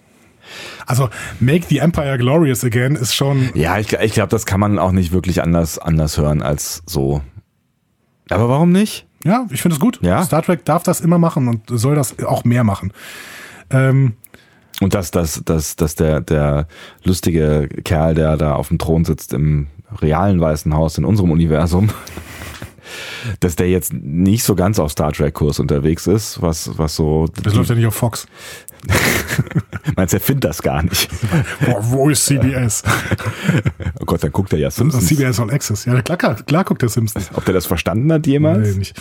Egal, auf jeden Fall will ich sagen, er hat ja nicht so viel mit den Werten zu tun, die irgendwie Star Trek versucht äh, seit Jahrzehnten und vermutlich auch in den 60ern schon besser versucht hat äh, zu verkörpern, als er das jemals verstehen will. Egal. Außer also, Tekufma und diese, ähm, diese Lorca-Karikatur, die wir jetzt plötzlich hier haben. Die äh, macht das äh, zur Gänze. Ja. Also, sorry, die Figur Lorca ist, wir sind jetzt, glaube ich, bei Minute acht oder so in der Folge und die Figur Lorca ist völlig zerstört. Ist nur noch böse. Wie gesagt, wirkt wie, wie Tekufma. Das ist auch für mich kein gutes Writing mehr, wenn du, wenn du eine Person nach so einem, äh, nach so einer, äh, nach so einem Twist oder nach so einem Reveal, den wir in der letzten Folge haben, sowas von einseitig beschreibst. Das und ist so wie, so wie ich beim letzten Mal bei DS9 beschrieben habe. In dem Moment, wo Bashir quasi enttarnt wird als ich bin eigentlich nur ein Gründer, ja. guckt er noch böse in die Kamera. Genau so ist Locker hier. Locker ist nur noch böse. Und man hätte es ja echt ganz gut lösen können, dadurch, dass ja Michael noch rumläuft im Schiff und ähm, zu Michael ja durchaus eine persönliche Beziehung besteht. So und man hätte da ja noch irgendwie also über diese, diese, diese persönliche Beziehung ein bisschen Gräulichkeit in diese ganze Geschichte einflechten lassen können. Also da, da ja. also da wäre ja Potenzial gewesen, ja. ja? Absolut. Es, ist, es war ohne Not, dass das hier so geschrieben wird. Wie so vieles in dieser Folge war ja. es ohne Not. Ähm, Giorgio bereitet sich auf Widerstand vor und Burnham schleicht weiter durch die Gänge. Das ist so das, was wir auch noch in dieser Szene sehen. Und schließlich kommen wir dann zu einem Standoff in einem Gang. Giorgio kommt da erstmal rein, alleine, ja. mit so einem Gewehr in der Hand. Dann kommt ein Sicherheitsteam nach ähm, und mit gezückter Waffe stehen die gegenüber einem dunklen Gang. Dann kommt Owoschecken ihr entgegen, Blut überströmt und berichtet von dem Hinterhalt von Lorcas Truppen und dann wird sie, wird sie erschossen. Ja. Also sie wäre freigelassen worden, um das zu sagen und wird dann erschossen. Auf der anderen Seite gehen dann so Gewehrpointer an und Lorca erscheint dann wird sofort geschossen, aber wir merken, okay, Giorgio ist deswegen auch allein oder konnte deswegen auch allein in diesen Gang reingehen, weil sie und ihr Team dann hinter in einem Eindämmungsfeld geschützt sind. Sie aktiviert dann mit so einem Klick eine Selbstschussanlage, die die Angreifer alle bis auf Lorca und Landry, zumindest alle der ersten Welle, tötet. Ja. Und äh, dann kommt eine zweite Welle. Äh, und das Eindämmungsfeld bricht dann auch zusammen. Mhm. Was ich sehr interessant finde, dass die Eindämmungsfelder, das hat mich so ein bisschen irgendwie an, an, eine, an eine Videospielszene erinnert, äh, dass man halt nur lange genug drauf hämmern muss und dann geht das irgendwann flöten. Ja, aber das ist auch bei Schiffen so. Das ist bei Schiffen so, aber das habe ich äh, innerhalb von Schiffen noch nie so gesehen. Also entweder gibt es ein Eindämmungsfeld und das ist da, oder man zerstört irgendwo einen Generator in der Wand oder sowas oder britzelt ein paar Kabel auseinander und das Eindämmungsfeld verschwindet, aber dass mhm. man so ein Eindämmungsfeld kaputt schießt innerhalb von einem Schiff, habe ich noch nicht gesehen. Hm. Vielleicht geht es auch mit, mit wirklich ganz viel Gewehrfeuer oder so. Hm. Egal, ich fühlte mich auf jeden Fall kurz, kurz in irgendeine Videospielszene versetzt in diesem Moment. Auch, auch dann, dann Stamets gibt ja dann den Prozentbalken quasi äh, ja, genau. verbal durch. Noch 30! Stamets als On-Screen-Display. Ja. Es kommt dann irgendwie zu einer wilden Schlacht und am Ende beamt sich Giorgio mit Nottransport weg. Hätte man drauf kommen können, Lorca ist da recht überrascht. Fragt das Stamets, warum Stamets. hast du das nicht verhindert? Äh, Ähm, ja, da darf find ich ihn jetzt töten? Und Landry? Der, also Stamets, du hast eben irgendwann gesagt, dass Lorca und Stamets nur noch böse gezeichnet werden. Bei Stamets bin ich mir dann die ganze Zeit irgendwie nicht so richtig sicher, auf wessen Seite der da irgendwie ist oder ob der nicht auf einer eigenen Seite ist. Klar, der entwickelt eine, eine Massenvernichtungswaffe, aber vielleicht muss er die halt auch ver, äh, entwickeln. Also im Auftrag von Giorgio. Ja. Und? Das ist dann legitim? Willst du mir irgendwas sagen? Herr Ich hab- Mengele? Ich habe auch schon mal eine Massenvernichtungswaffe entwickelt, weil ich muss. Nein. Ähm, ja. Man kann ja auch sagen, nein. Ja, damit zahlt man vielleicht damit mit seinem Leben, aber vielleicht ist Und? es. Ja, ja, ja, ja, ja, ja, ja. Okay, ich nehme alles wieder zurück. Aber er ist, er ist, also ich finde, er wirkt gerade in der Szene sehr indifferent. Also man weiß, also er ist auf jeden Fall nicht auf der Seite von Lorca. Ähm, also ich finde, das kommt relativ, relativ klar durch. Die Banalität des Bösen. Ich mag sowas alles nicht. Das ist so wildes Geballer ohne Sinn und Verstand. Die Blendgranate wird über sechs Meter geschmissen und auf der einen Seite sind alle geblendet und auf der anderen Seite sind alle, können alle alles sehen. Also, keine Ahnung, das war so, ja, das ist alles so Cartoon, Comic, keine Ahnung. Ich habe ehrlich gesagt gelitten in dieser, in dieser Szene da auch. Ich habe, ich habe, ich habe tatsächlich da gesessen und habe mir vorgestellt, wie du leidest. Das war auch so ein bisschen rundenbasiert, ne? Ja, Zuerst stimmt, die, so, ja. dann die, dann die, dann die. So. und günstigerweise hat, Geschrieben, geschrieben von Sid Meier. Günstigerweise hatten, hatten die äh, auch, damit man es unterscheiden kann, auch verschiedene ähm, äh, Feuerwaffen, warum auch immer auf dem gleichen Schiff, habe ich auch nicht so ganz verstanden, weil die einen sind ja, also die Bösen sind in, in so einem roten Kreisel sofort verschwunden und die weniger Bösen oder anders Bösen von Giorgio und so weiter, die, ähm, Die werden einfach erschossen und bleiben dann liegen. genau, habe ich auch nicht so ganz verstanden. Nein. Okay. Muss Aber man macht bestimmt irgendwie Sinn. Macht bestimmt irgendwie Sinn. Burnham schleicht durch den Wartungsgang. Ja. Aber äh, sie hat dann auch einen Plan. Äh, dann hat sie irgendwann eine Stelle gefunden, wo sie jetzt äh, denkt, die Discovery rufen zu können. Und ähm, Saru ist natürlich immer noch völlig ahnungslos. Das hat mich in dem Moment erstmal überrascht und habe gedacht, ah ja, stimmt ja, richtig, der Saru weiß ja noch gar nichts. Und ähm, Burnham erzählt ihm dann von Lorcas Identität. Ähm, und dann reagiert die Discovery. Ne? Und die fängt dann an zu äh, Einen Plan zu entwickeln. einen Plan zu entwickeln, ordentlich zu rödeln. Stamets äh, zählt eins und eins zusammen, äh, dann entwickeln Stamets, Tilly, Burnham und Saru einen Plan. Ähm, also Burnham soll das Eindämmungsfeld rund um den Sporenreaktor abschalten und die Discovery schießt dann darauf. Genau, und dann war ja irgendwie erst die Erkenntnis, oder kommt das später? Das kommt später noch. Alles klar, dann sage ich hier nichts Das weiter. ist erstmal so ein, so ein, so ein Grundplan. Ne? Und äh, sie müssen das noch ein bisschen weiter überlegen, aber das äh, wird uns später gezeigt. Aber ich aber glaub- das finde ich, fand ich eine richtig schöne Szene, diese Brückenszene. Da habe ich mir gedacht, ähm, dass, dass dir die gefällt, hat mir auch gefallen. Ähm, ich fand, ich fand vieles daran recht schön. Also erstens, da wirst du jetzt gleich nochmal einhaken, bin ich mir recht sicher, dass wir viele Charaktere sehen und zum Teil auch sprechen hören, was bisher noch nicht so passiert ist. Ja. Was, was, was mich so ein bisschen gewundert hat, ist, ähm, ich glaube, es ist die Szene gewesen, ich wüsste sonst nicht, welches gewesen sein sollte, ist, äh, dass Saru zu Michael sowas sagt wie Take care, my friend oder sowas. Also ein, ein sehr warmen, freundschaftlichen, freundlichen Gruß am Ende. Cool. Habe ich, hab ich sogar überhört, ehrlich gesagt. Und ähm, da, da, da habe ich mich tatsächlich so ein bisschen kurz gewundert, ähm, weil die ja durchaus eine Geschichte haben Ja. zu, zu miteinander. Und ähm, jetzt, jetzt wo klar ist, dass äh, ja, dass Michael im Prinzip äh, die, die, die einzige Über, Überlebende dieser ganzen äh, fiesen Lorca-Nummer ist, ähm, scheinen, scheinen sie wieder ein bisschen emotionaler zusammengerückt zu sein oder wie auch immer. Ja, aber ich habe das in der letzten Folge schon gesagt. Ja. Ich finde, die Geschichte ist so ein bisschen auch eine Geschichte der Enttäuschung. Und eine Enttäuschung kommt nur äh, dann zustande, wenn man sich gegenseitig schätzt. Ja. Ich habe das die ganze Zeit so empfunden, dass die auch wirklich auch eng schon zueinander sind. Und deswegen, ähm, ja, deswegen die Enttäuschung überhaupt so stark greifen konnte. Ja, da hast du schon recht. Das haben wir, das haben wir durchaus schon the- thematisiert. Aber ich fand es irgendwie ganz schön, dass, dass das hier nochmal gezeigt wird und dann auch nochmal von Sarus Seite so deutlich äh, gezeigt wird. Ja. Habe ich, wie gesagt, wirklich überhört, aber vielleicht passt es, passt es einfach für mich ganz gut zum, zum Kontext und dementsprechend habe ich das so hingenommen. Ja. Kann auch sein. Ja, und dann äh, kommen, kommen alle, alle deine, deine äh, kleinen Crew-Fantasien gehen in, in Erfüllung im Prinzip. Ja, ne? schon ein bisschen. Aber äh, das kommt erst später, wird es nochmal ein bisschen deutlicher, als die dann alle ähm, im Wissenschaftslabor stehen. Vielleicht gehen wir dann auf die Szene nochmal richtig Ja. ein. Ähm, wir müssen tatsächlich vorher nochmal äh, auf die Karon. Eigentlich schade. Schade. ähm, also, und zwar in den Thronsaal. Da ist Lorca jetzt angekommen und äh, Giorgio ist nicht mehr da. Ähm, Ja, ich sag ja, das ist ja dieses, ne? ja. Wir wechseln jetzt einfach mal alle die Locations und dann machen wir mal da weiter. Ähm, Lorca unterbreitet Stamets da so seinen Glauben ans Schicksal und lässt ihn dann von Landry umbringen. Auch im richtig sinnvollen Tod im Übrigen. Landry wollte die ganze Zeit und äh, jetzt durfte sie es auch. Und ähm, ich dachte, er wird durch diese Moondor wie, wie bei Game of Thrones quasi geschmissen, so ein bisschen. Warum gibt's die eigentlich? Ich habe keine Ahnung. Das- Ich, Gibt's die nur, um Leute umzubringen? Oder? ja, ich wüsste, es sieht nicht aus wie ein Wartungsschacht. Also wäre auch sehr seltsam. Warten Im den Reaktor. Und dann im Thronsaal direkt vor, vor dem Stuhl, wo normalerweise Giorgio. Du, Wir sind gleich fertig. Mach das mal kurz Krach hier. bohren.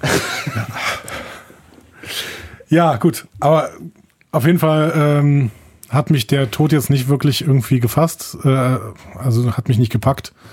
Ja, ich, also da, da war ich auch wieder ein bisschen genervt von, von der Stereotypität, mit der Lorca gezeigt wird. So dieses, so, wir könnten jetzt irgendwie einen sinnvollen Bla, to, Tod, aber Tod ist ja so nicht sinnvoll und ich könnte dich jetzt hier reinschubsen, mach ich aber nicht Peng. So Genau. dieses, äh, Das wäre echt poetisch, aber ich mag keine Poesie. äh, Ja, das ist so, das ist so Stereotyp Bösewicht, so, so, keine Ahnung, Blofeld oder so. ja, ist schade, ist schade. Also auch, äh, Das ist, denk, das ist immer noch der, den wir die letzten zehn Folgen überall gesehen haben, ne, der teilweise die Hauptfigur der Serie war. Das ist dieser Typ. Und, und ich meine, er hat ja auch eine, eine Beziehung zumindest zu diesem anderen Stamets aufgebaut in, in den letzten Wochen, Monaten, Jahren, wie auch lang der immer auf der Discovery war. Ich meine, es gab ja auch genug Szenen, wo sie zu zweit zu sehen waren. Und auch wenn man ihm vielleicht jetzt nicht jeder seiner empathischen Anfälle abkaufen möchte aus der Vergangenheit, also, dass da so ein bisschen Bonding stattgefunden hat, kann ich mir jetzt auch schon vorstellen. Okay, es ist ein anderer, aber ja, das ist halt, das ist, ist so dumm kaltblütig. Ja, comichaft. Ja. Komm, wir gehen zurück auf die Discovery. Ja, Bitte. nein, leider noch nicht. Wir sind Ach, immer noch Mann. auf der Caron und Burnham schleicht weiter durch die Gänge. Ach ja, die. Dann ähm, äh, ruft Lorca sie per Übertragung alle Monitore. Burnham verschleiert dann erstmal ihr Signal, indem sie irgendwie so einen Kabelstrang da unten rauszieht und dann äh, Was die alles kann. habe ich auch nicht so richtig verstanden. Dann dieser Kabelstrang macht dann, dass sie die ganze Zeit auf dem Monitor ist, obwohl sie schon weitergeht. Habe ich das richtig verstanden? Ja, irgendwie sowas. Also da, man sieht dann in der letzten Szene, als Landry dann auftaucht, dass da irgendwie so ein Plexiglas dran hängt oder sowas. Ja. Also was dieses Plexiglas ist und wo es herkommt und warum das. Das hat sie vorher unten aus dem Monitor rausgezogen. Das ganze Plexiglas? ja, mit diesem Kabelstrang. Achso, ich dachte, das wäre nur der Kabelstrang gewesen und sie hätte das Plexiglas vielleicht dran geklemmt. Woher soll sie das mithaben? Ja, das, das wäre dann halt meine Frage Nee, nee. gewesen. Das heißt, äh, das Einzige, was ich mir erklären kann, ist, dass sie dann quasi sowas gemacht hat wie, äh, sie läuft an der Kamera vorbei und sie weiß, wenn sie dann danach genau in dem Moment das Kabel rausreißt, dann spult das immer wieder die Szene ab, also so quasi wie ein, wie ein Boomerang oder so. Du musst den richtigen Moment abwarten und ach, ich habe keine Ahnung, es ist eigentlich auch. Ja, das kann, das kann sein. Das ist natürlich auch Schwachsinn. sagen wir Verkaufen, verkaufen wir das mal damit, dass er, dass er irgendwie so ein Boomerang äh, gestartet wird, obwohl sie zwischendurch auch in die Kamera guckt und zu Lorca spricht. Aber gut. Gut. Lorca erklärt ihr dann nochmal seinen Rassismus, also beziehungsweise seinen Faschismus. Ach, er ist böse. Sein Bösismus. Er ist, er ist ein Nazi. Er sagt, eure Föderation ist völlig albern. Ähm, Rassen sind nicht gleich. Es gibt überlegene Rassen und es gibt unterlegene Rassen und wir gehören der überlegenen Rasse an. So, keine Ahnung. Halbe Sportpalastrede. ja, so. Also ist halt böse. Danke. Haben wir verstanden.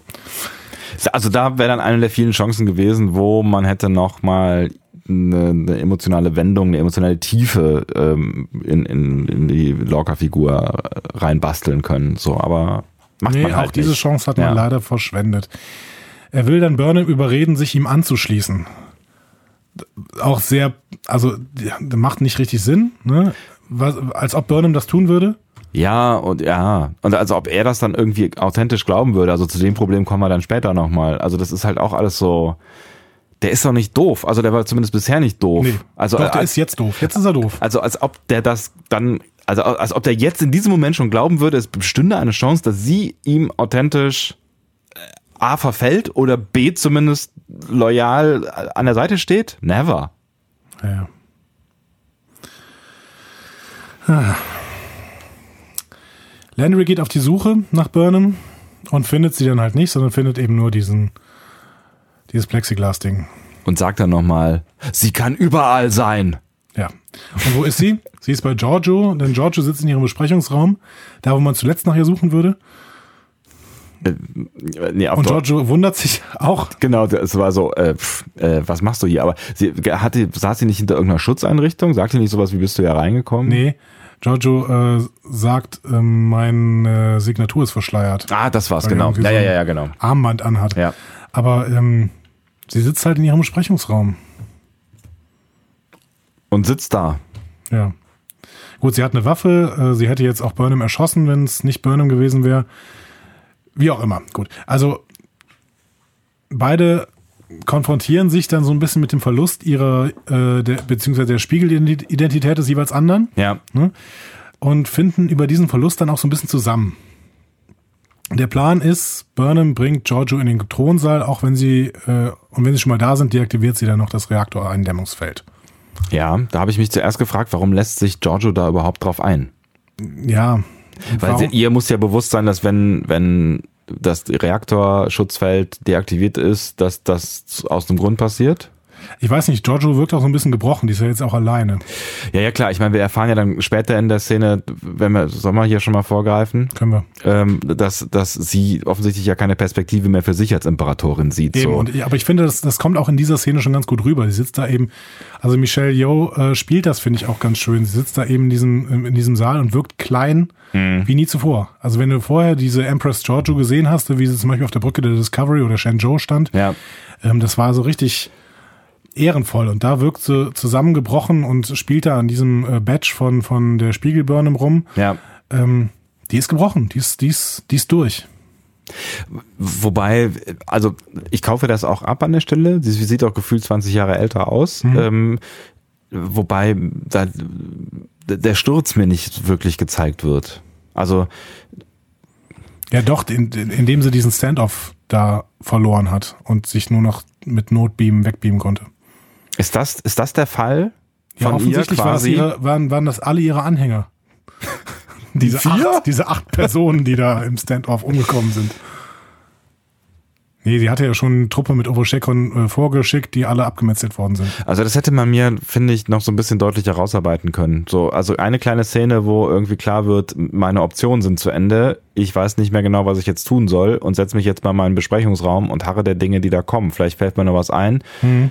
Vielleicht werde ich aber auch einfach nur gefunden und das war's. Also so diesen Moment hätte ich, also ich hätte gerne, vielleicht, vielleicht bin ich auch zu, zu doof um Sachen, aber ich hätte mir, also meinethalben hätte man das nochmal unterstreichen können da irgendwann an einer Stelle. Ja. Aber gut, sie ist gebrochen. Und dementsprechend lässt sie sich auf den ganzen Deal mit Burnham ein. Mhm. Ja. Wir sehen aber dann erstmal nicht, wie es weitergeht, sondern gehen auf die Discovery. Dankeschön. Gott sei Dank. Da diskutiert mich die Crew den Plan und das ist, finde ich, wie gesagt, eine sehr, sehr schöne Szene. Ne? Also sie überlegen sich, sie möchten eine Sporenbombe bauen, um dann den Reaktorkern zu sprengen. Die Explosion wäre aber so groß, dass die Discovery zerstört würde, weil man sehr nah an den Reaktor dann ran muss. Mhm. Und dann überlegen sie, hm, das ist aber ein bisschen schwierig jetzt gerade, gucken sich alle an. Und dann kommt die große Stunde von Saru. ähm, ich habe diesmal äh, mal ganz kurz in Aftertrack reingeguckt und das ja. finde ich ganz nett. Ähm, Ted Sullivan sagt, das wäre die äh, beste Leistung seiner Karriere, diese Rede von Saru. Tatsächlich. Hat er gesagt. Wow. Da wurde ihm auch äh, Szenenapplaus in Aftertrack gegeben für diesen einen Spruch oder so. Ähm, ja, es war auch eine schöne Rede. Also ich weiß jetzt nicht, ob es so großartig war, das zu schreiben, aber es war eine schöne, war Rede. Eine schöne Rede. Es war vor allen Dingen einer der, der schöneren Momente von Acting Captain Saru, so, ne, der so, dieses Acting Captain so langsam ablegt. Ne? Genau, der ist jetzt wirklich Captain. Ne? Also der schweißt die Crew zusammen und sagt, er wird kein Szenario akzeptieren, in dem es keinen Sieg gibt. Gibt Hoffnung, gibt Mut, gibt auch einen kreativen Output am Ende, ja. Genau. Also wenn die Folge für irgendwas gut ist, dann um eine Crew zusammenzubringen, die bisher sehr wenig gezeigt wurde, ehrlich gesagt. Ne? So. Ähm, ist natürlich ein bisschen schwierig, wenn diese Szene jetzt nicht noch aufgelöst worden, beziehungsweise nicht nochmal zitiert worden wäre, ne? ähm, dann wäre das so, okay, wir haben keine Lösung, dann halten wir einfach eine flammende Rede und dann wird schon gehen. So, ne? Ja, es ist so, es ist so ein bisschen, es ist so ein bisschen diese, also ich hätte gedacht, dass er an dieser Stelle, als er dann so gedankenschwanger in die Kamera guckt und der Zoom geht auf ihn und er geht in Richtung Chair und äh, so habe ich gedacht, dass er jetzt sowas sagt wie, ja gut, dann ist das halt so. Ähm, ich habe keine Ahnung, wie ihr zurückkommt, aber ich werde die Discovery fliegen und das ganze Ding opfern und ihr guckt halt irgendwie, wie ihr klarkommt. Ähm, das ist mein Job als Captain, bla blub. Aber es kam ja dann anders. Ja. Ähm, Das wäre auch schlimm gewesen, wenn er hier nochmal quasi sagt, okay, äh, ich appelliere jetzt an eure Ehre, wir müssen das Multiversum retten und wenn wir dabei draufgehen, dann ist es halt so. Ja, also ich, ich glaube nicht, dass er dann wirklich alle mit reingezogen hätte. So, dann hätte wahrscheinlich noch hätten noch irgendwie drei Leute gesagt, so ja, ich bin auch dabei, Tilly, Stamets und weiß ich nicht. Ähm, und dann hätten sie das halt irgendwie zu dritt gegen die Wand gefahren oder zu viert. Und äh, aber das wäre natürlich äh, recht schwierig gewesen für den Fortbestand dieser äh, Serie, die ja überraschenderweise immer noch zwei Folgen dauert. Ja, genau. ähm, das liegt wahrscheinlich daran, dass der Sprung am Ende äh, nicht so richtig hundertprozentig funktioniert hat. Ähm, Details. Details. Ja, auf jeden Fall eine sehr, sehr schöne Szene, die mir sehr, sehr gut gefallen hat. Ja, Wir gehen auch. wieder in den Thronsaal. Yes. Äh, da kommen Burnham und Giorgio an. Und Burnham bietet Giorgio und sich selbst für das Überleben der Discovery Crew an. Sie hält allerdings nochmal fest, nur reden, nicht anfassen. Ja, aber selbst das, weißt du, also ja, Du kriegst nur meinen Geist, nicht meinen Körper. Jetzt, jetzt kommen wir wirklich zu dem Punkt, über den wir gerade gesprochen haben. Glaubt an der Stelle Lorca wirklich, dass er Michaels Geist bekommen könnte? Hier, keine Ahnung. Also, wie blöd muss der sein? Für wie blöd halten die äh, Autoren dieser Folge ihn? Haben die die Serie auch gesehen? Ich würde grob sagen, ja, aber. Also das ist, das, das, da habe ich fassungslos vorm Fernseher gesessen und habe gesagt, so das kann, das kann nicht funktionieren. Ihr könnt nicht ernsthaft glauben, dass da irgendeine Art von Spannungsbogen durch aufgebaut wird, Ja. dass irgendeiner jetzt die, die abkauft, dass das Lorca ihr das ab, also äh, keine Ahnung. Ich habe ich habe mich sehr geärgert. Ich habe mich auch über diese Szene, die war auch sehr kurz, aber ich habe mich trotzdem auch über diese Szene geärgert. Ich habe allerdings auch ein Schönes an dieser Szene gesehen, das möchte ich auch noch betonen. Als die beiden reinkommen, macht Burnham noch mal so einen kleinen Nackengriff bei Giorgio und das erinnert so ein bisschen ja an die äh, erste Folge. Also meinst du, das ist so ein kleiner, kleiner Mini- Mini-Callback habe ich darin gesehen. bitte von mir aus. Gehen wir Ach, wieder auf die Discovery. ja, komm, komm, lass, ja. lass auf die Discovery kommen. ja, ist okay. Lass vergessen und Vergessen. wir gehen nämlich äh, zur vielleicht einer der schönsten äh, Szenen, auch wenn es nur Technobubble äh, ist, ähm, dieser Folge, nämlich Tilly und Stamets, die finden mit einer Menge Technobubble ähm, einen Weg, um die Explosion zu überleben und in ihr Universum, zu, Universum zurückzukommen. Wir starten wieder eine neue Folge von Ich erkläre Technobubble. Wir machen irgendwann irgendwie so einen Jingle Ja, dafür. bitte. Ja. Äh, also ich fasse nochmal zusammen. Durch eine Kopplung des Sporen- und Warp-Antriebs soll es dann gelingen, auf der ersten Welle der Sporenexplosion zu surfen, äh, die Sporenenergie dann zu nutzen, um einen Sporensprung zu aktivieren, mit dem Umdrehen der Koordinaten von Lorca wieder in das Prime-Universe und sogar beinahe an die richtige Zeit zu springen. Dabei ist er sich nicht so ganz sicher und dabei ist irgendwie der Warp-Antrieb oder die Warp-Blase noch so eine Art Schutzschild, äh, so, Genau. ne? Ähm, weil der Discovery draufgehen sollte, weil sie zu nah dran ist, aber das soll das Ganze dann verhindern. Es klingt alles extrem vage, so. Also es müssen viele Dinge auf einmal passieren, damit das funktioniert, hatte Es ich so sind das aber keine Gefühl. Explosionswellen, sondern ein Explosionswabern und deswegen kann man darauf surfen. Ich fand den Begriff Surfen so schon. Ich habe mir dann vorgestellt, dass sie ja vielleicht nachher Beach Boys unterlegen oder so. Aber es wurde dann nur mit Classic unterlegt. Das, wäre doch echt schön gewesen, oder? Wenn die Discovery da so surft und dann so Surfen USA. Surfen USS oder so. Ich bin, ja, USS. Was? Oh Gott, oh Gott, oh Gott, oh Gott, oh Gott. Ist das gerade wirklich passiert? Entschuldigung. Ja, es, äh, es wäre ganz schön gewesen, aber, aber auch über die Szene müssen wir uns äh, bei Gelegenheit nochmal unterhalten, die dann äh, kommt, wo du, du dann Klassikmusik Ja, aber, bekommst statt Beach Boys. aber hier gerade Tilly und Stamets, die harmonieren miteinander, die kann ich mir sehr gut in Staffel 2 von Star Trek Discovery auch zusammen Ja, vorstellen. großartig, großartig. Und dann sagt Stamets ja hinter, also die haben es mittlerweile auch, also die waren ja auch nicht so sich immer grüne, gerade am Anfang war das ja noch, also da war viel Respekt und auch äh, Ignoranz von Stamets und so, ne? Also die sind mittlerweile echt irgendwie so ein bisschen doch durchaus auf Augenhöhe und Stamets sagt ja am Ende dann auch, sag du hier, Saru, das ist deine Idee und so, ne? Also das ist wirklich eine, eine schöne Szene mit viel Technobubble und äh, ja, dass es am Ende dann doch irgendwie geht. Ich wünsche, dass bald mal wieder alles normal wird, damit Tilly endlich befördert werden kann. Ja, Kadett. das, ja, Das ist echt ein Witz. das wird, das wird sie vermutlich auch. Ja, aber sie, ey, sie, ist, sie ist Kadett. Ja, Will mein Gott, Wheaton, Will Wheaton war, glaube ich, nie Kadett, oder? Ich weiß gar nicht, was war denn der? Der war doch ziemlich schnell Ensign, also Fähnrich. Ich überlege, also er hat ja eine ganze Weile rumgesessen da in seinen bunten, fürchterlichen Pullis, also in, in, in Straßenkleidung. War, war er dann nichts? Ich meine, es war ja, es war ja eh schon albern, dass der, das, das, das, Das- Picard dann sagt, so, ja, genau, come on. Ach, du hast dir die Pläne mal angeguckt und YouTube-Tutorial gesehen. Fliegt das Teil, gar kein Problem. Enterprise fliegen für Dummies. Ich, ja, keine Ahnung. Ähm, Ich glaube, die haben halt gerade andere Dinge zu tun. Ich, Ja, ja, ne? natürlich, natürlich. Kann, ich fände es jetzt auch komisch irgendwie, wenn die mitten im...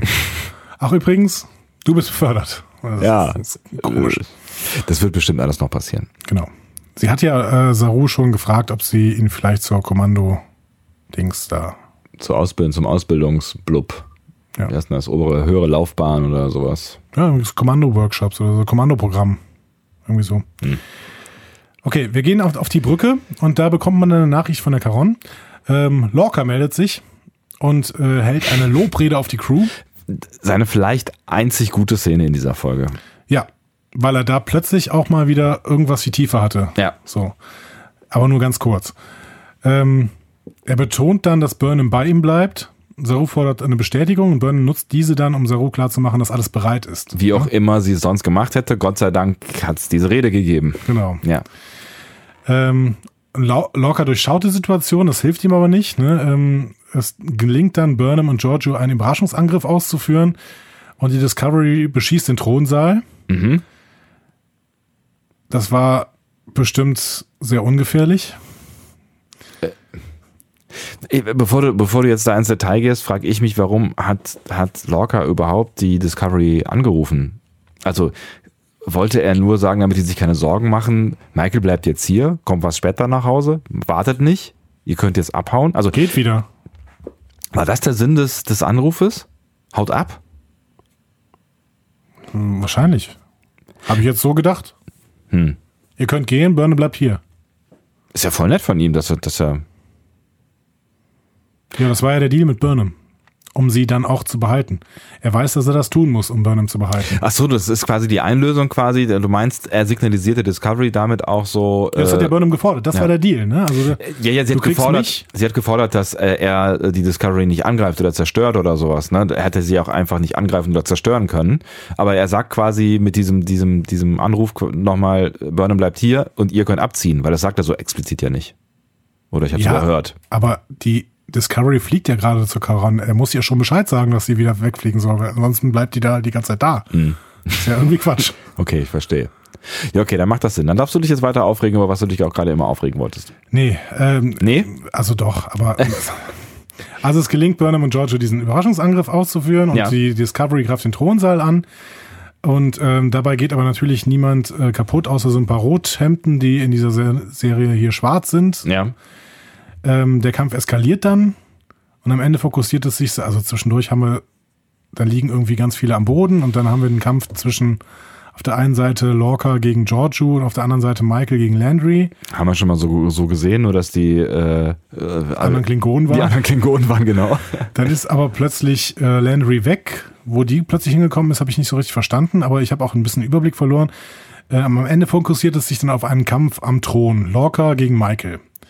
Michael nutzt, nutzt dann Lorcas Schwäche für sie irgendwie so ein bisschen aus und gewinnt den Kampf. hat Lorca unter Phaser-Gewalt und hat dann so einen schönen Föderationsmoment eigentlich, dass sie sagt, okay, ähm, wir sind, wir sind Starfleet, wir bringen dich nicht um. Mhm. Ne? Das macht dann aber Giorgio mit ihrem Riesenschwert, weil die gerade hinter Lorca stand. Und Lorca wird dann durch die Moondor in den Reaktor geschmissen Ja, wenn dann richtig, ne? und äh, zerspringt in seine Einzelteile. Ja, um den Lorca tat's mir dann auch nicht leid. Ja, aber das ist doch schlimm, oder? Ja, es ist das ist genau schlimm. der Lorca, mit dem wir jetzt zehn Folgen rumgeflogen sind. Ja. Und ich fand es überhaupt nicht schlimm. Der fliegt hier, ja, Mein Gott. ist halt weg. Ja. Also das war für mich tatsächlich, und das ist wirklich überraschend, der, der am wenigsten überraschende und schmerzhafte Verlust in dieser Serie von, von Darstellern. Also da hat, hat, hat mir Kalber, glaube ich, deutlich mehr wehgetan und Ja. mich mehr schockiert. Ja.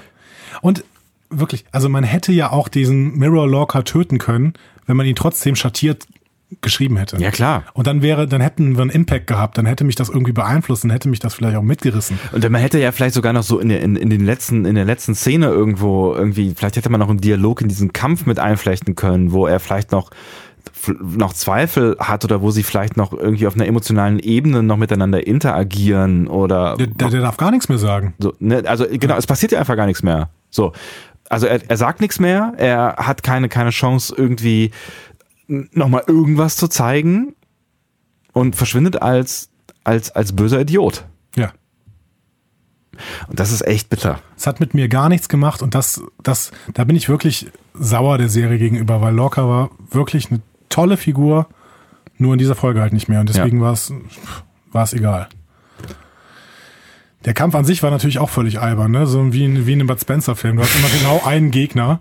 Ja, ja. Äh, klar, Michelle Yeoh zeigt noch ein bisschen schöne Martial Arts, ne, dass sie Kann sie wohl noch, ja. ihren, ihren Fuß schön hochziehen kann. Ja. Aber ehrlich gesagt, für so einen albernen Kampf ist die Serie auch zu erwachsen gewesen bis jetzt. Das hätte Ich- man in TOS zeigen können. Ja, man hat es in Star Trek immer wieder gezeigt, solche Ja. albernen Kämpfe, aber ich hätte es jetzt ehrlich gesagt in Discovery nicht mehr so erwartet. Ja, ich fand es jetzt auch, also ich finde, es hätte jetzt also zu, den, zu der Klingonen-Szene ähm, beim, beim Binary Stars Battle, da hat es irgendwie gepasst, finde ich. Also da kann man, da kann man auch mal kämpfen. Da war es ja im Prinzip die gleiche Szene, dass da standen 15 Leute in der Gegend rum und immer nur zwei haben irgendwie miteinander gekämpft und äh, aber da hat es irgendwie gepasst. Und hier fand ich es auch irgendwie so. Ja, aber weil dir der Ausgang egal ist, irgendwie. Ja, vielleicht, ne? Also ich meine, Klar, wenn jetzt Michael gestorben wäre, dann hätte ich auch gesagt, okay, das hat jetzt tatsächlich noch irgendwas mit, das macht noch was mit mir. Ja, aber aber alle anderen war mir völlig egal. Ob jetzt auch Giorgio drauf geht, das Ja. war auch, auch das war mir, wäre mir völlig egal gewesen, ehrlich gesagt. Ja, und, und dass Michael drauf geht, da gab es ja überhaupt gar keine Anzeichen für irgendwie so. Und deswegen, ähm, also ich habe schon irgendwie ge- gedacht, ist das jetzt schlau gegen, gegen äh, einen Terraner, der offensichtlich ja auch lange auf, auf Kampf gebürstet ist, ähm, jetzt in so ein One-to-One zu gehen. Ja, aber Ja. offensichtlich. Äh, Ist das allgemein schlau, mal wieder hier mit zwei Leuten den gesamten Thronsaal aufzumischen? Aber Burnham hat damit gute Erfahrungen gemacht. Die hat es ja auch alleine geschafft, aus dem Thronsaal zu entfliehen, während da 700 Leute rumstanden. Stimmt. Mit Phaserwaffen. Ja. Komm, lass uns.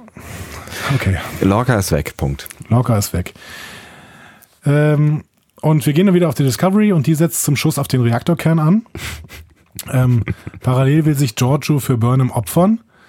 Ähm, und Burnham zieht sie dann aber im letzten Moment äh, in den Transport hinein, den die Discovery initiiert, um Burnham eben zurückzuholen. Ne?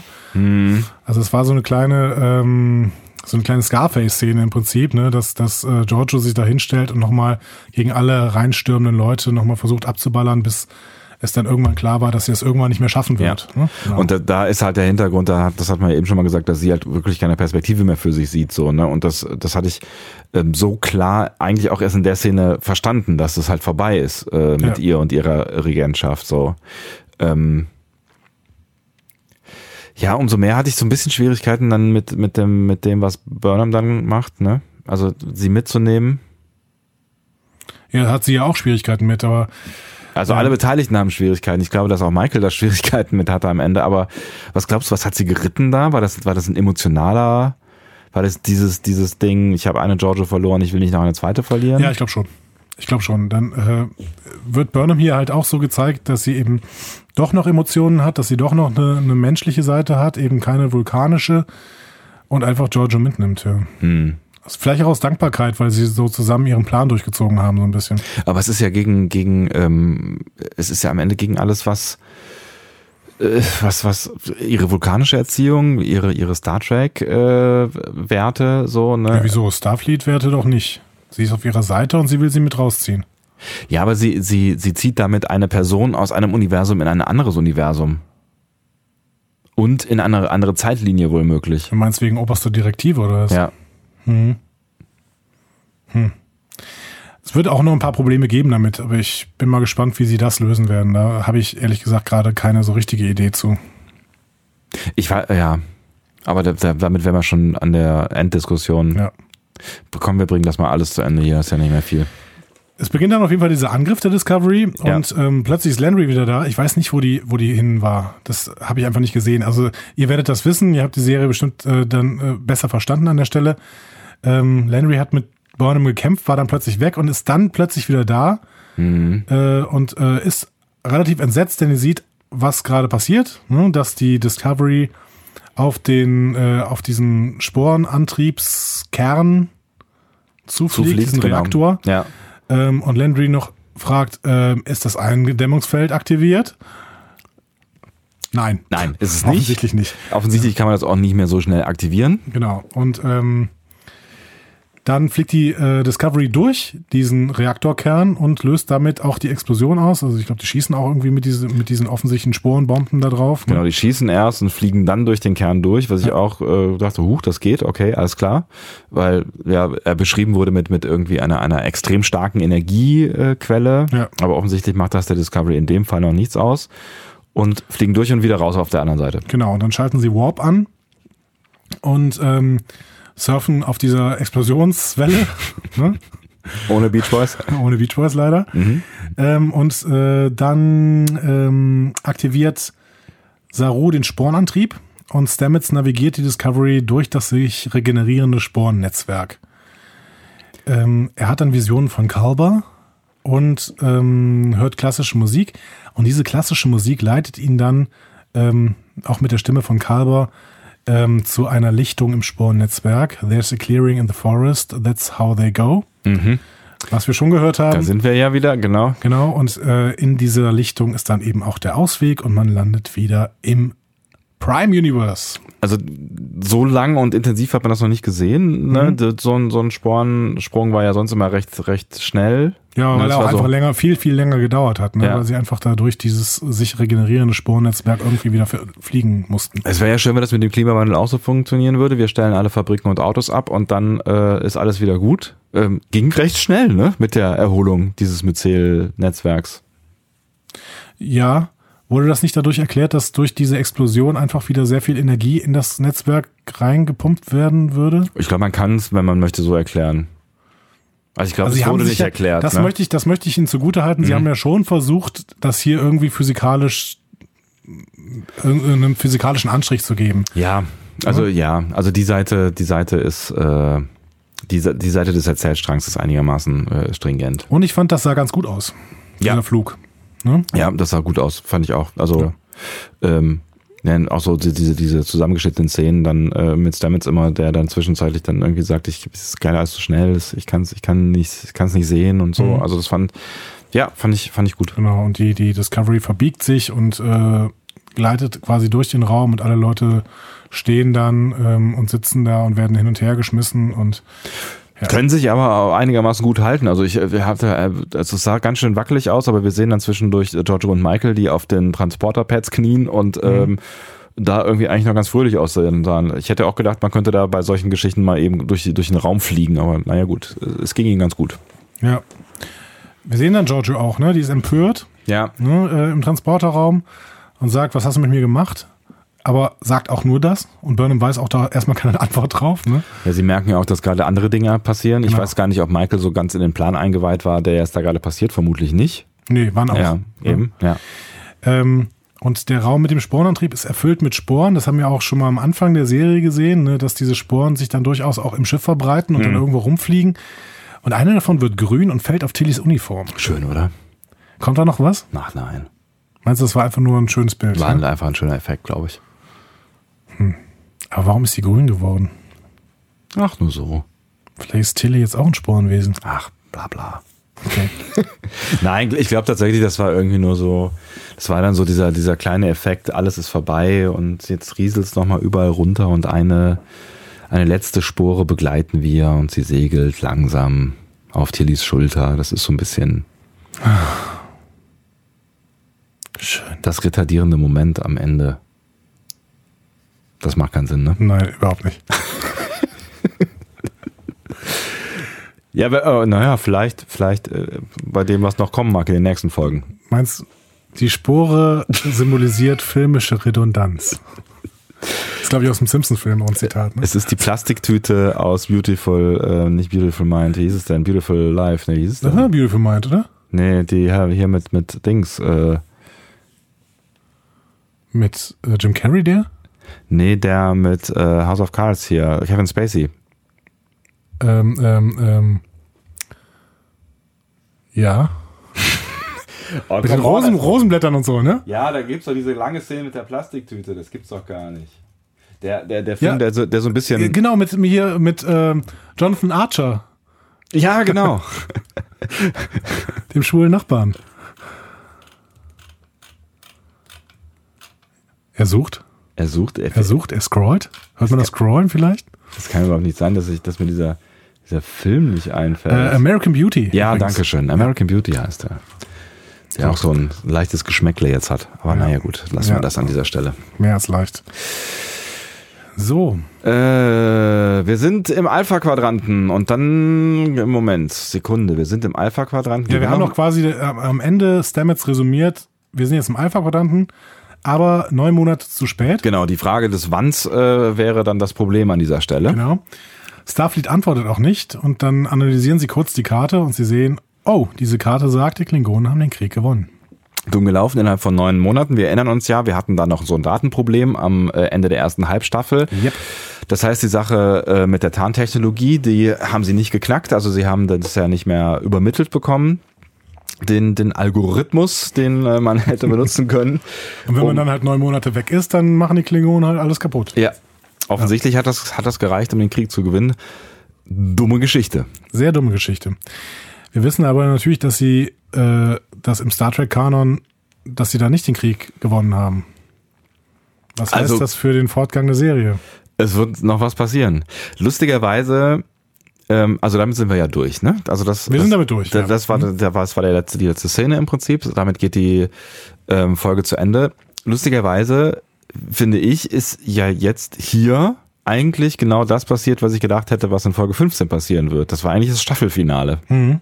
Und eigentlich fängt jetzt hier Staffel 2 an, gefühlt. Ja, nee, aber Ja, die, also klar, die werden jetzt. ich bleibe ja weiterhin darin, äh, also meine, meine Idee von einem Staffelfinale war ja, dass wir wieder ähm, auch zeitlich zurückspringen zum ähm, zur Battle of Battle the of the Binary Binary Stars, Stars, ja. und vielleicht sogar davor und es dann ein schönes vulkanisches Hello für die ähm, Sarkophagus gibt und dementsprechend dieser Krieg niemals warm wird, sondern ein kalter Krieg bleibt und damit haben wir den kalten Krieg, den wir auch bei Kirk haben. Ähm, Ja.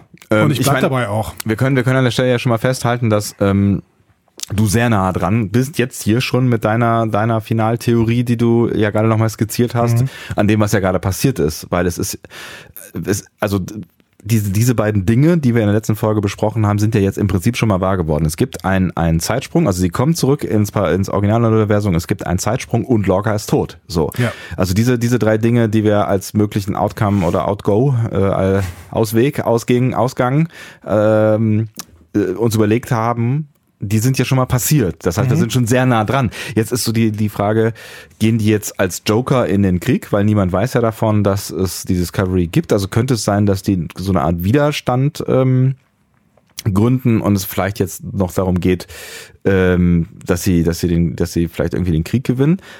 Glaube ich ehrlich gesagt auch nicht, weil dann hätte man es am Ende der Staffel gemacht, äh, weil wir haben jetzt noch zwei Folgen und ich glaube, dass der Plot aufgelöst wird bis zu, also der komplette Plot Ja.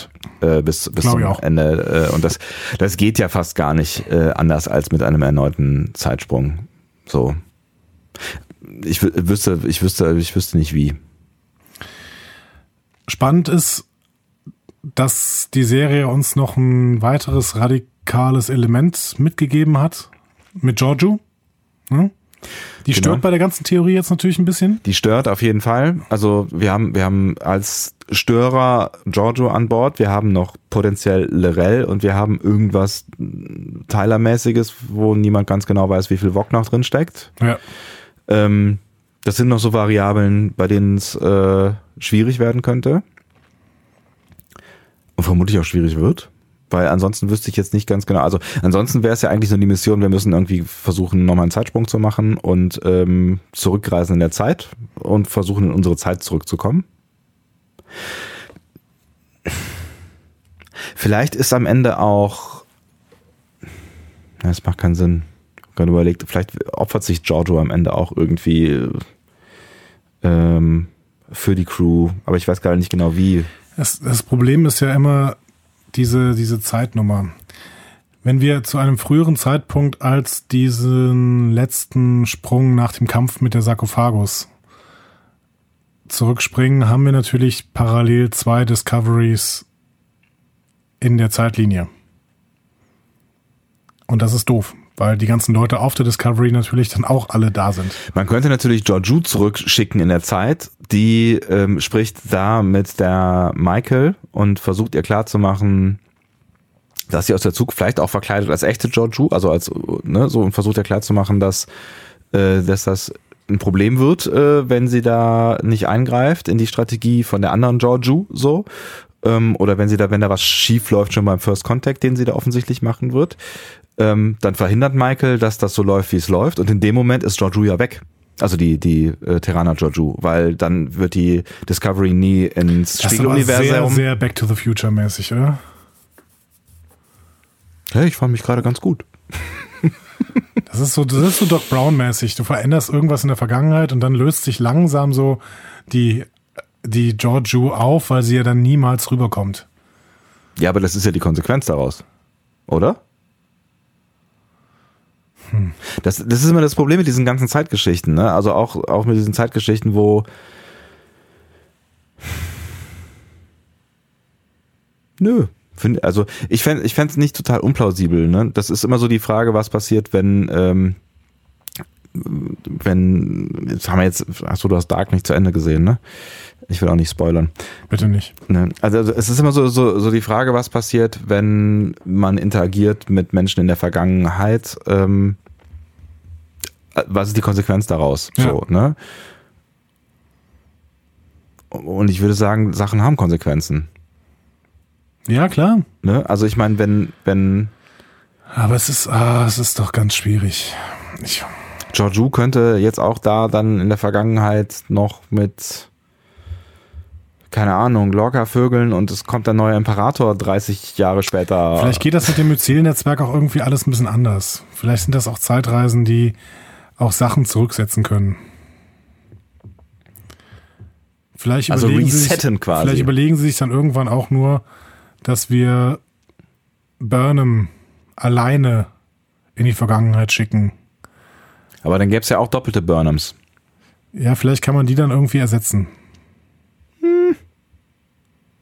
Also da gefällt mir meine Giorgio-Theorie deutlich besser. Oder, was vielleicht dann noch wirklich am plausibelsten wäre mit der bisherigen Erklärung, wir ersetzen Stamets mit dem Bewusstsein von heute, mit dem Stamets von damals, der ja auch schon so ein bisschen Sporenluft geschnuppert hat.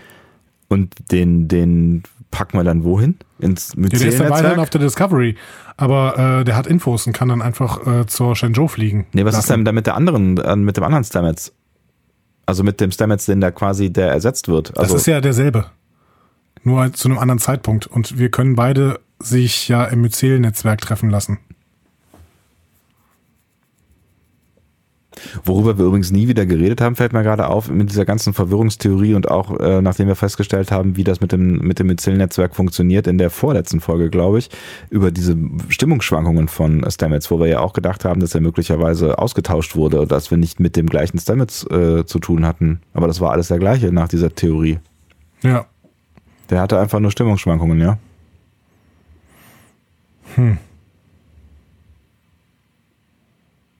Ist vielleicht nicht alles so hundertprozentig rund geschrieben. Wir müssen uns dann Sachen erklären, die uns das Writers-Team eben nicht erklärt. Ähm, keine Ahnung. Dafür sind wir da. Oh Gott. Wir machen uns die Welt, wie sie uns gefällt. Ja, das mussten wir in dieser Folge mehr machen als in jeder andere, habe ich das Gefühl. Jede anderen, da könnte noch ein N hin an einem. Ja. Ja. Wo stehen wir denn jetzt? Ach, komm, wir gehen mal zu einem Fazit. Nächste Woche macht mir das, glaube ich, wieder ein bisschen mehr Spaß. Das ist irgendwie so, ah, diese, diese Folge hat mich einfach runtergezogen. Echt. Ja. Ich, ich, ich ja. nee, fangen wir mit einem, Star, äh, fangen wir mit einem Fazit an. Du bist dran. Ich bin dran. Ja. Ah, wo fange ich denn an? Ich hätte mich vorher vielleicht ein bisschen sortieren sollen. Ich glaube, ich, ich glaube, wir können es auch relativ kurz machen. Also, wir haben über, über alle Negativpunkte dieser, dieser Folge gesprochen und ich habe, ähm, glaube ich, eben schon gesagt, ich habe am Anfang versucht, ähm, meine, meine Begeisterung wieder zu entdecken in dieser Folge, also oder fortzusetzen, die ich für die letzten zwei Folgen empfunden habe und habe auch lange versucht, noch daran festzuhalten. Ähm,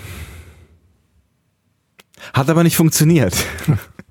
es hat aber nicht funktioniert und das hat ganz klar einfach mit dieser beschissenen Handlung auf der Caron zu tun. Ähm, oder Karen oder Sharon oder wie auch immer. Wir haben sie, glaube ich, die jetzt die ganze Zeit Caron genannt. Ja, Lass es so weitermachen. Lass uns das so weitermachen. Ein bisschen Stringenz tut uns gut in diesen schwierigen Zeiten. Das ist auch, glaube ich, ein Lied von Chili Peppers. Wenn du das sagst. Caron. Oh, stimmt. Caron. Ist auf, auf der. Kam rund um 2000 raus. Drauf. Das so ist, glaube ich, Cabron, ne? Ja, das könnte das sein. Ist Cabron. ah, egal, komm, ja. wenigstens noch was gelacht. Immer, immer das. Ja, wenigstens ein bisschen Dummheit. Ne? Ja, Dummheit ist ja auch das Problem in dieser, dieser ganzen Folge.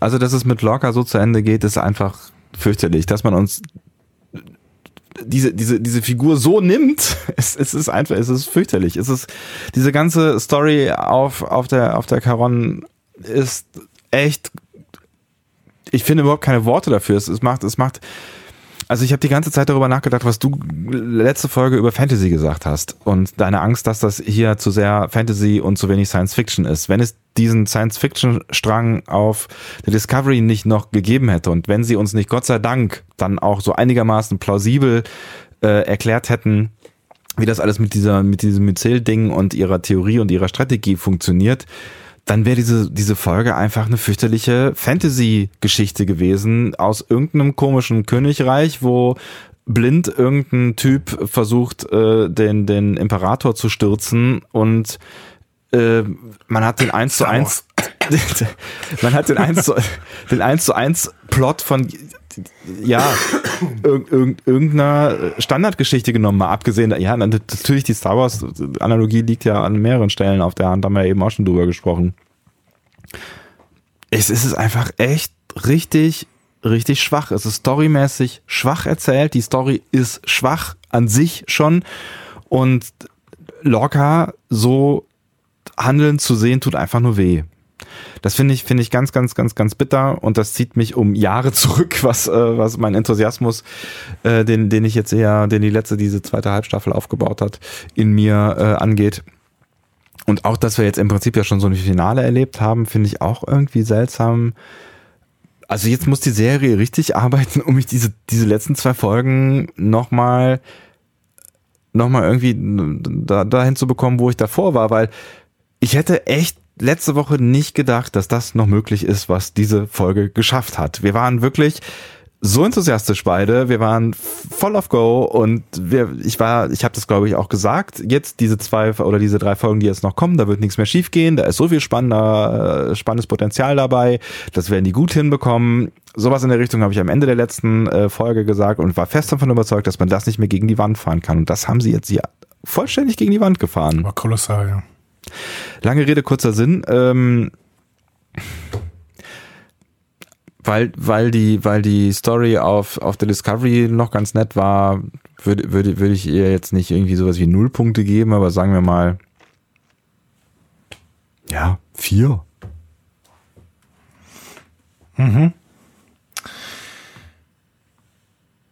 Ich habe, ich musste mir mal ein bisschen Frust von der Seele schreiben und ich habe das mal ein bisschen gemacht irgendwie nach der Folge. Ich lehne mich mal zurück, hol mir ein Kaltgetränk. Nein, das äh, wird er jetzt auch nicht ausufern sein, aber ich möchte das auch nochmal zusammenfassen. Wir haben die letzten drei Folgen sicherlich den besten, weil tiefgründigsten Ausflug ins Spiegeluniversum gesehen. Wir haben gesehen, dass sich im Spiegeluniversum Widerstand regt, der die Möglichkeiten gibt, Figuren zu zeichnen, die in mehreren Schattierungen auftreten.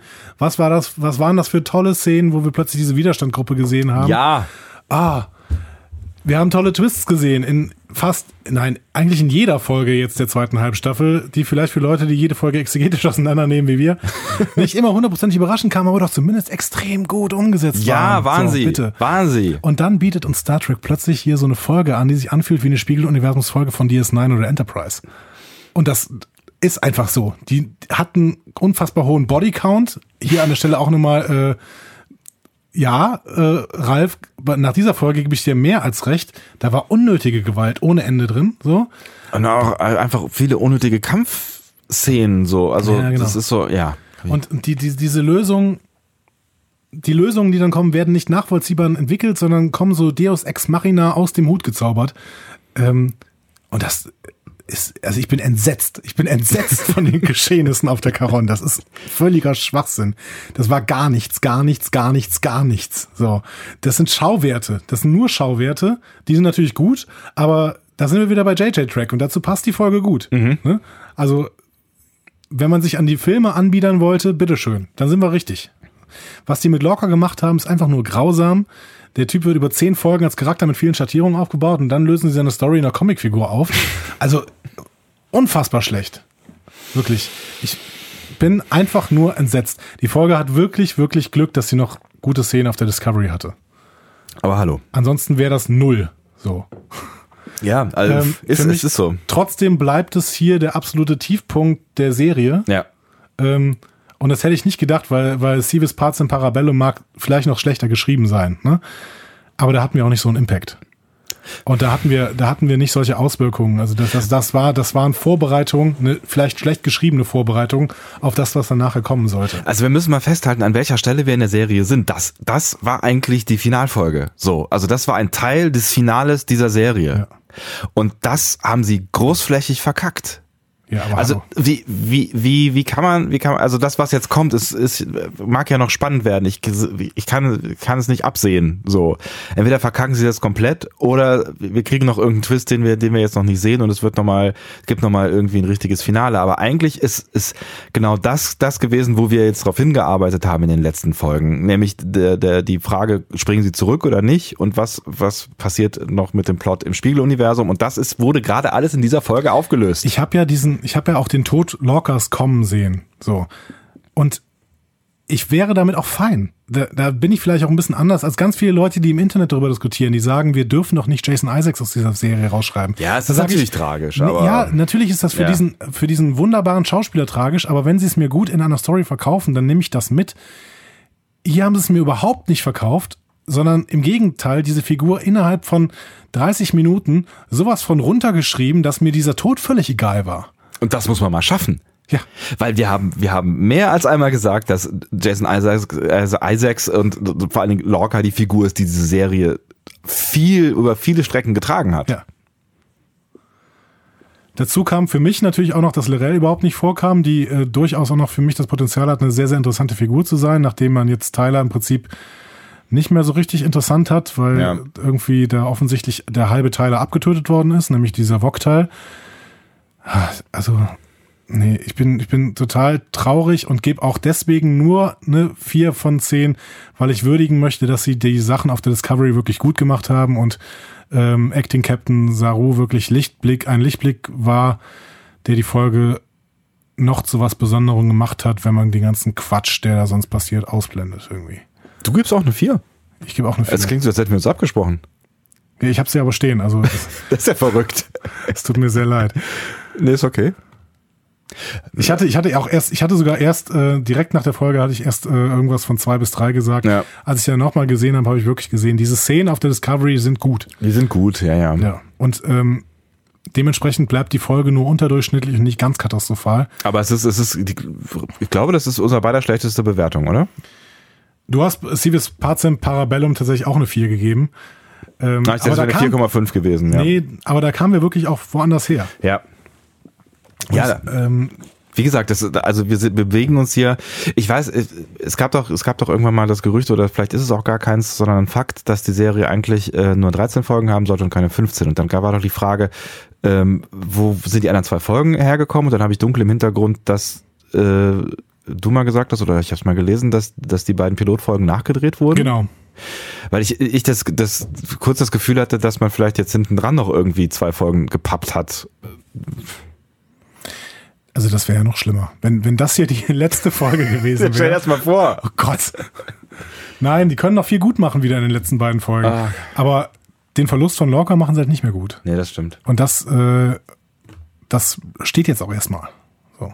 Und da, da verliert man auch so ein bisschen Vertrauen. Ne? Also ich meine, bis, bisher habe ich echt vertraut, dass, dass die das mit dem mit den Personen schon irgendwie hinbekommen, ne? Und dass, dass Michael Michael bleibt oder so. Also da, da hat man ja fast Angst darum, dass, dass einem irgendwann auch mal so, ein, so eine Michael-Figur oder so. Aber die war ja auch, die war ja auch, da sind wir überhaupt nicht drauf eingegangen, Mhm. aber die war ja auch in dieser Folge nicht gut geschrieben. Du hast überhaupt nicht verstanden, ob sie jetzt gerade wieder emotional ist oder ähm, Ja, sie spielt keine große Rolle, ehrlich gesagt. Also sie, sie ist total blass treiben, geblieben. ne? Ja. Schleicht ein bisschen durch die Gänge halt. Ne? Also eigentlich spielt sie überhaupt gar keine, keine Rolle. Also auch dafür, dass sie ja am Ende den, den Kampf gewinnt, ähm, spielt sie nicht so eine richtige Rolle. Sie bleibt blass. Ja, sie ist ja in bestimmten Stellen aktiv, aber das sind dann auch halt keine guten Stellen, wenn Mhm. man irgendwie sieht, dass sie sich aus diesem Thronsaal plötzlich Also diese ganze Geschichte auf der Caron ist einfach Grütze. Von, von Minute eins an bis zur letzten Minute, da, da gibt's Das keinen. ist halt eine Spiegeluniversumsfolge. ja, Wenn, wenn du mir vorher gesagt hättest, wie wird das Spiegeluniversum thematisiert, hätte ich wahrscheinlich gesagt in so einer Folge.